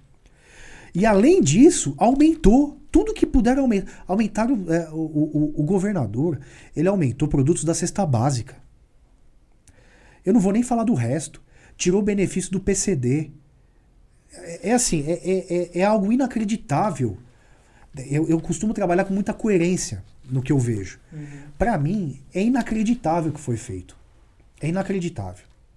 É, então isso causou um problema muito maior do que a gente poderia estar vivendo só com a pandemia. Não, com certeza, né? Uma má administração. Isso aí a pessoa não precisa ter um mínimo de estudo, ela não precisa saber de nada, ela sabe que houve Só uma tem má empatia. administração. Querendo, é, no primeiro episódio aqui do, do nosso programa, vem um, um rapaz que ele tem uma- um centro de diligência de lojistas do município de Mauá. Ele falou que teve dono de loja, loja que faturava ali coisa de 80 mil reais por mês, ligando pra ele desesperado que não tinha o que comer. Que É. pagou as dívidas, pagou tudo e não sobrou. Que querendo ou não, um comerciante, pra quem não, não entende um pouco como que funciona, ele, o, o valor do almoço da janta dele tá no caixa do dia que ele faz. É isso aí. Meu pai já foi comerciante. Quando eu ia comprar as coisas lá pra casa, a gente pegava o dinheiro do caixa. Que querendo ou não, toda a vida do comerciante tá ali na loja. É isso aí. Então, por isso que eu peço aí para todos os governantes, todo, as pessoas de, de algum cargo executivo, pensem com carinho no comerciante. Que querendo ou não, o patrimônio dele, patrimônio de um dono de uma loja pequena de roupa, é a arara, é a roupa, É isso aí. entendeu? E querendo ou não, é aquilo dali. Se o cara não tá vendendo, de onde que ele vai tirar? Raros, raros são os comerciantes que têm aí dois, três meses de fluxo de, de caixa. E mesmo esse já, já também já se lascou. Estourou. Porque ficou, ficamos meses com esse negócio, abre e fecha, agora fecha, agora é só seis horas, agora é só quatro horas. A gente ficou meses nisso daí. Então, mesmo o cara que tinha um fluxo de caixa bom, acabou. Acabou, não tem É? E, e muito me assustou também, e, e é aí que eu faço um apelo aqui para todo mundo que esteja acompanhando, para acompanhar o que os deputados fizeram. Porque se aumentaram os impostos de tudo o que foi possível fazer, Teve que ter os votos deles. a, a, a, a base do, do governador lá na, lá na Lesp fez isso daí. Uhum. Então, assim, o que, que nós estamos percebendo? o sentimento da população está cada vez de maior mudança da política, cada vez mais transparência, mais cobrança, mas ainda não estão tendo retorno dos políticos que estão sendo eleitos. Agora você falou isso daí, teve ah, recentemente o aumento dos medicamentos, né? Também. Eu trabalho em drogaria. Eu trabalho na parte administrativa de, de uma rede de drogarias. Teve remédio de pressão que custava 4 reais. A gente vendia preço de custo, 4 reais, a gente vendia ali 6, 5 reais, dependendo do, do cliente. Esse mesmo remédio foi para 18 reais. E ele é de uso contínuo. A pessoa tem que usar ele pro resto da vida. Imagina Se ela não usar, ela vai morrer. É isso que acontece. Como você chega para um para um senhorzinho de idade e fala assim, ó, você, o senhor recebe aí mil reais de, de aposentadoria, infelizmente o seu remédio triplicou. É. O senhor vai ter que pagar três vezes É mais. Como que a gente fala isso para ele? Não tem. O, eu recebi um- alguns empresários do ramo de médico, principalmente de importação de materiais de, de órtese, prótese, materiais cirúrgicos. Os caras falaram que vão quebrar o mercado. Os aumentos que o Dória fe- deu, que o Estado deu, em cima das importações de materiais de uso eh, cirúrgico, principalmente, ah, nós estamos sofrendo agora os aumentos no plano de saúde, por Com exemplo, para quem paga o plano. O SUS vai começar a ficar impagável. O que, que vai acontecer? Vai começar a, a queda de qualidade. Com No certeza, SUS? porque o trabalhador que batalha, a pessoa ali que consegue pagar um plano de saúde, aumentando o plano de saúde, não vai ficar inviável para ela. E para onde que ela vai? Vai pro SUS. Então, o SUS cai a qualidade, Uhum. porque aquela verba que tem mensal não vai ser suficiente para fazer o que já fazia. E a turma que está no plano de saúde vai ter que despender muito mais ah, dinheiro para pagar ou vai ter que migrar para o SUS. Então, se o SUS está baixando a qualidade e está migrando mais gente ainda, é o colapso. Colapso. É, é querer, é querer criar o caos. É querer criar o caos. Esses aumentos de impostos, a política fiscal que foi aplicada no Estado, ela é vergonhosa. Estou escolhendo bem a palavra para não, não deslizar, mas é no mínimo vergonhosa. Com certeza. É, você tem uma agenda aqui próxima, né? Então, já vou ler que a gente recebeu algumas mensagens Legal. que a gente pediu. Eu gosto disso bastante, né? Porque às vezes, quando um- uma pessoa vai querer conversar com algum vereador, prefeito, ele não consegue, né? E aqui é só mandar mensagem que a gente lê na hora. É, só que eu vou pedir um- uma coisa para quem tá assistindo nos próximos, quando for mandar mensagem, tenta mandar uma mensagem mais objetiva. Teve um rapaz aqui que mandou uma mensagem que acho que nem o Instagram aceitou direito a mensagem dele. Ele escreveu salmos pra gente aqui. É, vamos lá. A mensagem que mandou foi o Marcelo Rodrigues. É, boa tarde, Marcelo. Ele falou que ele é cidadão de São Caetano do Sul há 20 anos e ele queria saber qual que é o seu parecer sobre as carrocinhas. Sobre os... É, Creio que- eu que carrocinha que ele falou, os não sei se é. É. é Deve ser cachorro o- ou é Não, coletar não, material não. reciclado. Deve ser o coletador de, de material Material reciclado. reciclado, é. É, é assim, inclusive essa semana eu fiz uma postagem na minha rede social. Uhum. É, tem uma, essa, essa filmagem é de uma rua no bairro Barcelona, é, em que os carroceiros que estavam ali é, pegando o reciclável, eles estavam cometendo o quarto furto em coisa de 30 dias. né? Na mesma rua, Peraí, no mesmo local. Furtando, carroceiro. Não, não. O, o, o- carroceiro o carroceiro furtando. furtando, é, grelhas, é tudo que eles podem pegar de, de metal, né? Eles estavam pegando ali. E já- Querendo ou não, os bons pagam pelos maus, né? Exatamente. Então, assim, primeiro, nós não temos na- absolutamente nada contra com quem quer ganhar o seu pão ou precisa ganhar o seu pão. Uhum. Até porque essas pessoas que estão exercendo essa atividade, se tivessem qualquer outra opção, estariam exercendo outra atividade. Porque ela é, é complicado ali, ficar o dia inteiro na rua, é- é- tem, tem risco, é perigoso. Com certeza. É, então nós temos que respeitar todas essas pessoas. E, e o trabalho do, do- desse profissional é o trabalho fundamental. Fundamental. Que se não tivesse ele, imagina como que seria as ruas. É isso entendeu? aí. E também, querendo ou não, você que toma sua cerveja mais barata, agradece esse cara. Porque senão eles não é caro. Porque, querendo ou não, a cerveja, se não tivesse essa parte do material voltando, ela seria cerca de 40% mais cara. Então, Porque o valor da cerveja, 40% é a embalagem. são essenciais. Hum, essencial. É, então, assim, primeira coisa, respeitá-los. Uhum. Segunda coisa, a partir do momento que você tem alguns, alguns carroceiros, alguns é, catadores, né? Chame da forma que quiser, que vão pra, que praticam delitos, aí o poder público tem que agir. Né? Separar o joio do trigo. O que eu acho que tem que ser feito? Um programa social de encaminhamento dessas pessoas. Em São Caetano, nós temos uma cooperativa enorme que trabalha coletando todo o lixo reciclável da cidade. Por que, que nós não podemos pegar essas pessoas, cadastrar, né? Aí você separa o joio do trigo, cadastra e tenta encaminhar a maior parte possível dessas pessoas para trabalharem diretamente com essa cooperativa. Com certeza. Tem E como? Eu vi uma reportagem uma vez de uma cooperativa no Maranhão que, meu, os caras eram totalmente organizados. Eles pegaram o mapa da cidade e falaram assim: você vai trabalhar nessa via, você vai trabalhar nessa via aqui, nessa via, e todo mundo sai ganhando. Exatamente. Porque quando você organiza a coisa, você, você divide em setores e o, o, o cara que vai coletar o material, ele não vai, 5 e meia da tarde, tá, pass- tá passando pela Rua Alegre, travando o trânsito da cidade. Você aproveita para organizar tudo isso daí. Vamos organizar os horários direitinho, tira do horário de pico da rua. Alguns trabalham de manhã, outros à tarde, outros à, noite, enfim. Faz toda uma organização. Aproxima o cara da cooperativa, ele vai ter um, um salário digno, vai trabalhar em cima dessa coleta, vai se sentir parte de alguma coisa. Né? Então você vai dar dignidade para essa pessoa. E aqueles que estão cometendo os, os furtos, os crimes, aí para eles o peso da lei. Com certeza. Aí a guarda, a polícia tem que agir mesmo. é, por isso que eu acho que tem que ter um cadastramento. Sim. Entendeu? E querendo ou não, tendo esse cadastramento, a pessoa vai pensar duas vezes em querer fazer uma coisa de errado. Pensar duas vezes. E hoje fala, nós estamos. meu pão tá saindo daqui, eu não, não vou querer É. cuspir no meu prato. Isso.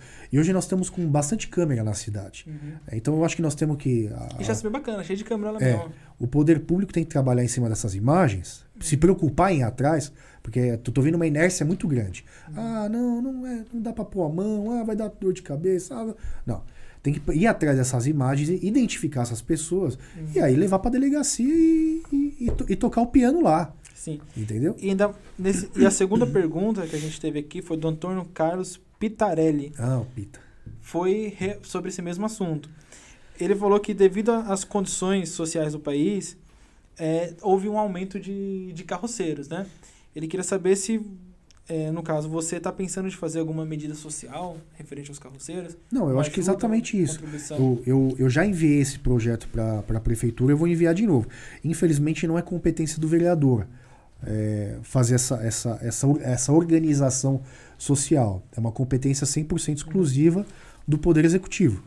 É, então, eu acho que a gente vai reforçar, vou encaminhar no- novamente essa ideia de você poder fazer esse cadastramento, saber todo mundo que está trabalhando dessa forma na cidade e tentar pegar o máximo dessas pessoas e linkar com a cooperativa.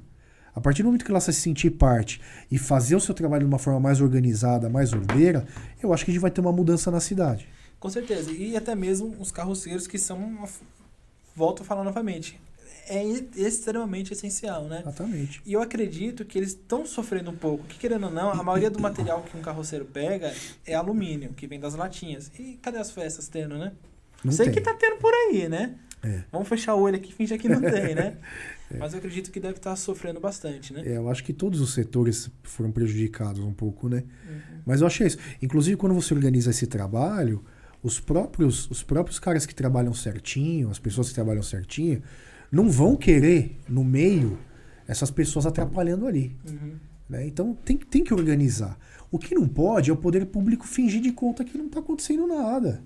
E deixa. Ah, mas é a pandemia, ah, aumentou o desemprego tal. Beleza, mas vamos organizar a coisa. Vamos, vamos, vamos né, fazer um cadastramento, pelo menos saber da onde estão vindo essas pessoas, quem são, aonde moram, para que a gente possa desenvolver um trabalho em cima disso. Se você não tem dados, você não consegue nem desenvolver um, um projeto em cima disso. Com certeza. Se você não tem um cadastramento, não sabe quem são, de onde vem, é, quais são as famílias, quantas pessoas tem por trás dessas pessoas, você não consegue nem desenvolver algo, algo é, vamos dizer assim, plausível, digno É para você elas. dar um tiro no escuro, né? É, você não sabe o que está acontecendo. Né? E aí essas pessoas vão se filtrando, essa, que cometem esses pequenos delitos e vão causando um distúrbio. Né? Aí a gente pode voltar. A, eu gosto muito de uma teoria na segurança pública que chama teoria das janelas quebradas. É uma teoria de, de, um, de um cara de Nova York, porque o prefeito de Nova York aplicou isso é, nos anos 80, 90 em Nova York e revolucionou Nova York. É, o poder público, quando começa a fechar os olhos para as pequenas coisas, os pequenos delitos, né, da- por exemplo, a janela quebrada, é, os meliantes passam e quebram uma janela. É feito bola de neve, né? O que, que você vai com- começar a acontecer? Você começa a criar um ambiente favorável Uhum. para aqueles delitos pequenos começarem a aumentar. De quantidade e de gravidade. Então, ou você estanca as coisas quando estão no início, né? ou depois para reverter aquilo é muito difícil. Então, São Caetano, que é uma cidade muito segura, hoje está sofrendo muito com essa questão dos pequenos delitos. Aí, ah, mas aí a guarda, a polícia ah, não enxerga direito como como criminoso, ah, enxergam mais um problema social, e ao mesmo tempo o cara que está sentado naquela cadeira do social também não enxerga aquilo direito, não sabe o que fazer, não tem cadastro. Tá?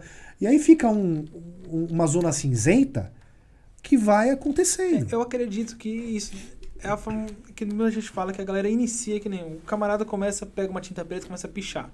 Isso. Aí ele picha, picha, picha, picha e fala, ó, tá tudo certo, ninguém tá querendo me pichar. E precisa de dinheiro para comprar tinta, o que, que eu faço? Começa a fazer os pequenos furtos. Pega uma mulher ali que tá andando sozinha. Galera, não tô falando que todo pichador acontece isso, mas Sim. eu tô falando mais ou menos uma linha de Sim. raciocínio. Aí ele pega uma moça ali que tá voltando do trabalho sozinha, tum, pega a bolsa dela. E ali o cara vai evoluindo. Furto, depois pega uma arma, roubo, rouba carro. Você queria, você não pode deixar o ambiente. Você não pode deixar o ambiente virar um ambiente propício. Uhum. Vou dar um exemplo rápido aqui.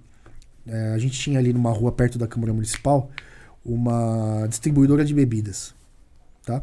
Pequenininha, uma portinha pequenininha que não trabalhava com mesa, mas aí a molecada, principalmente mais nova, viu a facilidade, a pandemia, tudo fechado, a distribuidora trabalhando, pega uma bebida mais barato ali, toma na calçada, aí de repente vem dois, três, tal. Aquela rua começou a ficar terrível. Os próprios moradores não podiam mais descer à noite para passear com o cachorro. Pra você ter uma ideia. Que virou um ambiente de. Virou uma cracolândia da bebida. Virou um ambiente de álcool e droga ali. Uhum. Começou a ter uh, tudo que você possa imaginar. E aquele ambiente que sempre foi um ambiente saudável começou a. Né?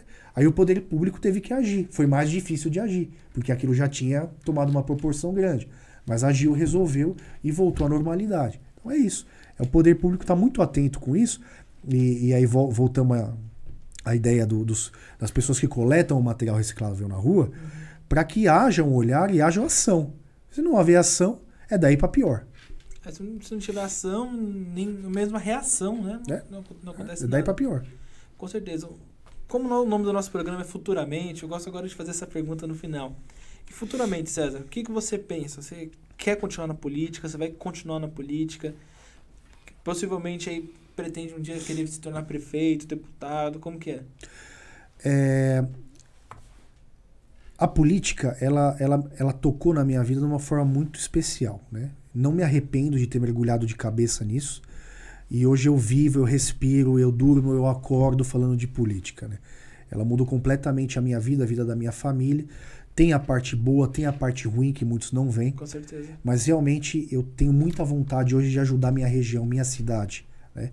Hoje eu estou num segundo mandato de vereador. Eu saí da última cadeira do, mesmo, do menos votado para chegar entre os cinco primeiros, com uma campanha de novo muito pequenininha, muito humilde, sem cargo na máquina, né? disputando com. Quantos votos você teve no, no segundo? No segundo, agora, 1.876 votos. Três vezes mais, né? É. Quatro, quatro vezes. É. Eu fui o que mais cresceu. Uhum. Se eu não me engano, de toda a região do ABC, ninguém cresceu mais de 300%. É, e isso disputando com gente com cargo na máquina, de rodo, indicação de tudo que você possa imaginar, gastando é, gastando que quatro anos de salário de vereador nunca vai retornar pro não, bolso. Isso aí eu fico eu fico pensando nisso, eu, na minha cabeça não entra um pouco disso, né?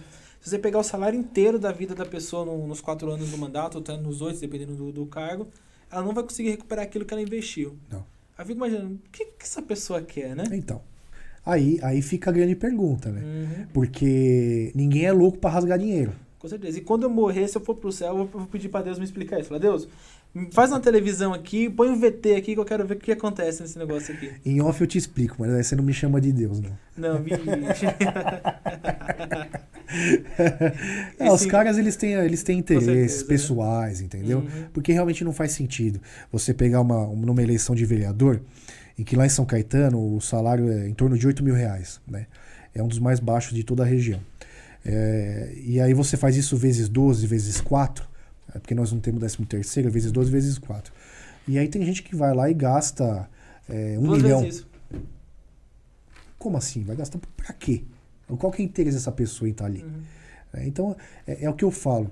É você que quer gastar um milhão e não tem o que gastar, eu passo meu Pix aqui que a gente gasta, que é uma Então, maravilha, viu? É, Tô e- de olho nos carros aí já, É. vai ser perfeitinho. é, então as pessoas realmente têm, têm, têm muito disso na política. Uhum. É, e eu acho que as pessoas têm que estar muito atentas, né? Eu sinto uma mudança do eleitor. Tudo vai mudar, a chave é o Sim. eleitor. Eu, eu vejo isso, porque teve a eleição do Bolsonaro, quando ele entrou. Meu, o que que entrou de militar no poder não foi brincadeira, não. Foi uma onda, né? Teve essa onda inteira. Todo mundo, até eu mesmo, eu não- sou policial, não sou lá, se eu colocasse lá, é, delegado Natan. Mesmo sem ser delegado, É, tinha- eu tinha entrado lá dentro lá. E eu acredito que depois disso, agora que tá tendo vários escândalos, teve a Lava Jato, a galera, os eleitores, eles estão olhando diferente. É. Eu acredito que aquele eleitor que falava assim, ô, eu falto em você, paga a conta de luz aqui, me dá um gás. Eu acredito que esse cara ainda tem. E nunca vai acabar. Mas a quantidade desse eleitor tá diminuindo. Você falou exatamente o que eu ia falar. Eu, a gente sente que o voto de opinião está cada vez crescendo mais Uhum. e o voto do assistencialismo cada vez diminuindo mais. Ah, mas ainda tem muito. Então, assim, a gente sente essa mudança do eleitor. A chave da mudança é o eleitor. Não adianta as pessoas ficarem em casa torcendo, ah, Lava Jato, ah, o STF, ah, tem que prender, ah, como é que vai ficar o processo do político? Não adianta o povo ir pra guerra e você ficar aqui na janela, né? Sim. Olhando, né? A, a, a, a, a população corta na urna. O político que é vagabundo, que é corrupto, que é bandido, que é safado. Esse cara, ele tem um mandato, tem- tem- ele teria que ter um mandato só. Uhum. É a população que faz esse trabalho de limpeza. Não é o judiciário ou o Ministério A Público. galera confiou, ele entrou, viu que fez errado, falou, não quero mais você não. Só que, infelizmente, a gente ainda vê muitos né, é, que, que voltam e ficam mandatos e mandatos aí. É, e aí vai aqui esse, esse apelo para a população que está acompanhando, para que realmente façam uma, um, né, um acompanhamento e ajude a criticar pessoas que ainda se vendem, que vendem o voto por uma cesta básica, eh, por uma vaga de escola, por uma vaga de UTI e tal. Eh, tudo que o político faz é garantir o direito que a própria pessoa tem que ter Ele tem na que te vida. representar. Entendeu? Então, assim, você não pode votar num político porque ele te ajudou com uma situação, porque ele te deu uma coisa, porque ele te pagou uma conta, como você falou, te deu um gás. Pelo amor de Deus. Esse é o cara que vai continuar pagando gás e conta, se perpetuando no poder e lascando a população dentro da Câmara Municipal. Que pra ele pagar o seu gás, ele não vai colocar dinheiro dele, ele não vai tirar desses 8 mil dele, Não, dinheiro do seu gás, sai. né? E aí vai lá, e são, normalmente são os caras que dizem amém pro Poder Executivo. Uhum. O que mandar lá, ah, se for para emancipar São Caetano, devolver o bairro Prosperidade para Santo André, os caras vão aprovar, Com certeza. porque nem leu o projeto. Uhum. Então não é assim que, que a banda to tem que tocar. Fechou? Agora que você tá com o horário um pouco apertado, né? César, muito obrigado pela presença, viu? Obrigado. Peço até desculpa aí, num, que aqui em off aqui eu demorei um pouco aqui pra configurar Não, as não tem coisas. problema, pô. Eu falei no começo. Meu russo tá, tá destravando. Quer deixar alguma mensagem final pra galera? Não, eu gosto sempre de dizer assim, é, é uma das coisas que eu gosto de, de encerrar falando é para as pessoas terem esperança. né?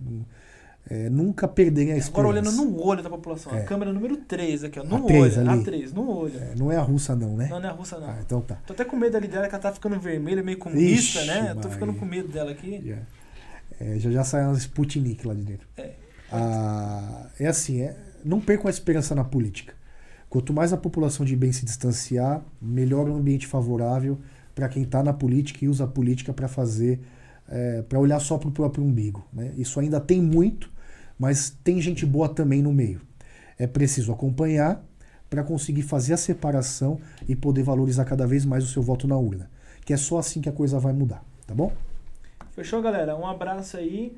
Lembrando que agora estamos no Spotify, Amazon Music, então agora não existe mais. Quer escutar o futuramente podcast? Tá em todo que é lugar agora. Show de bola. Então, então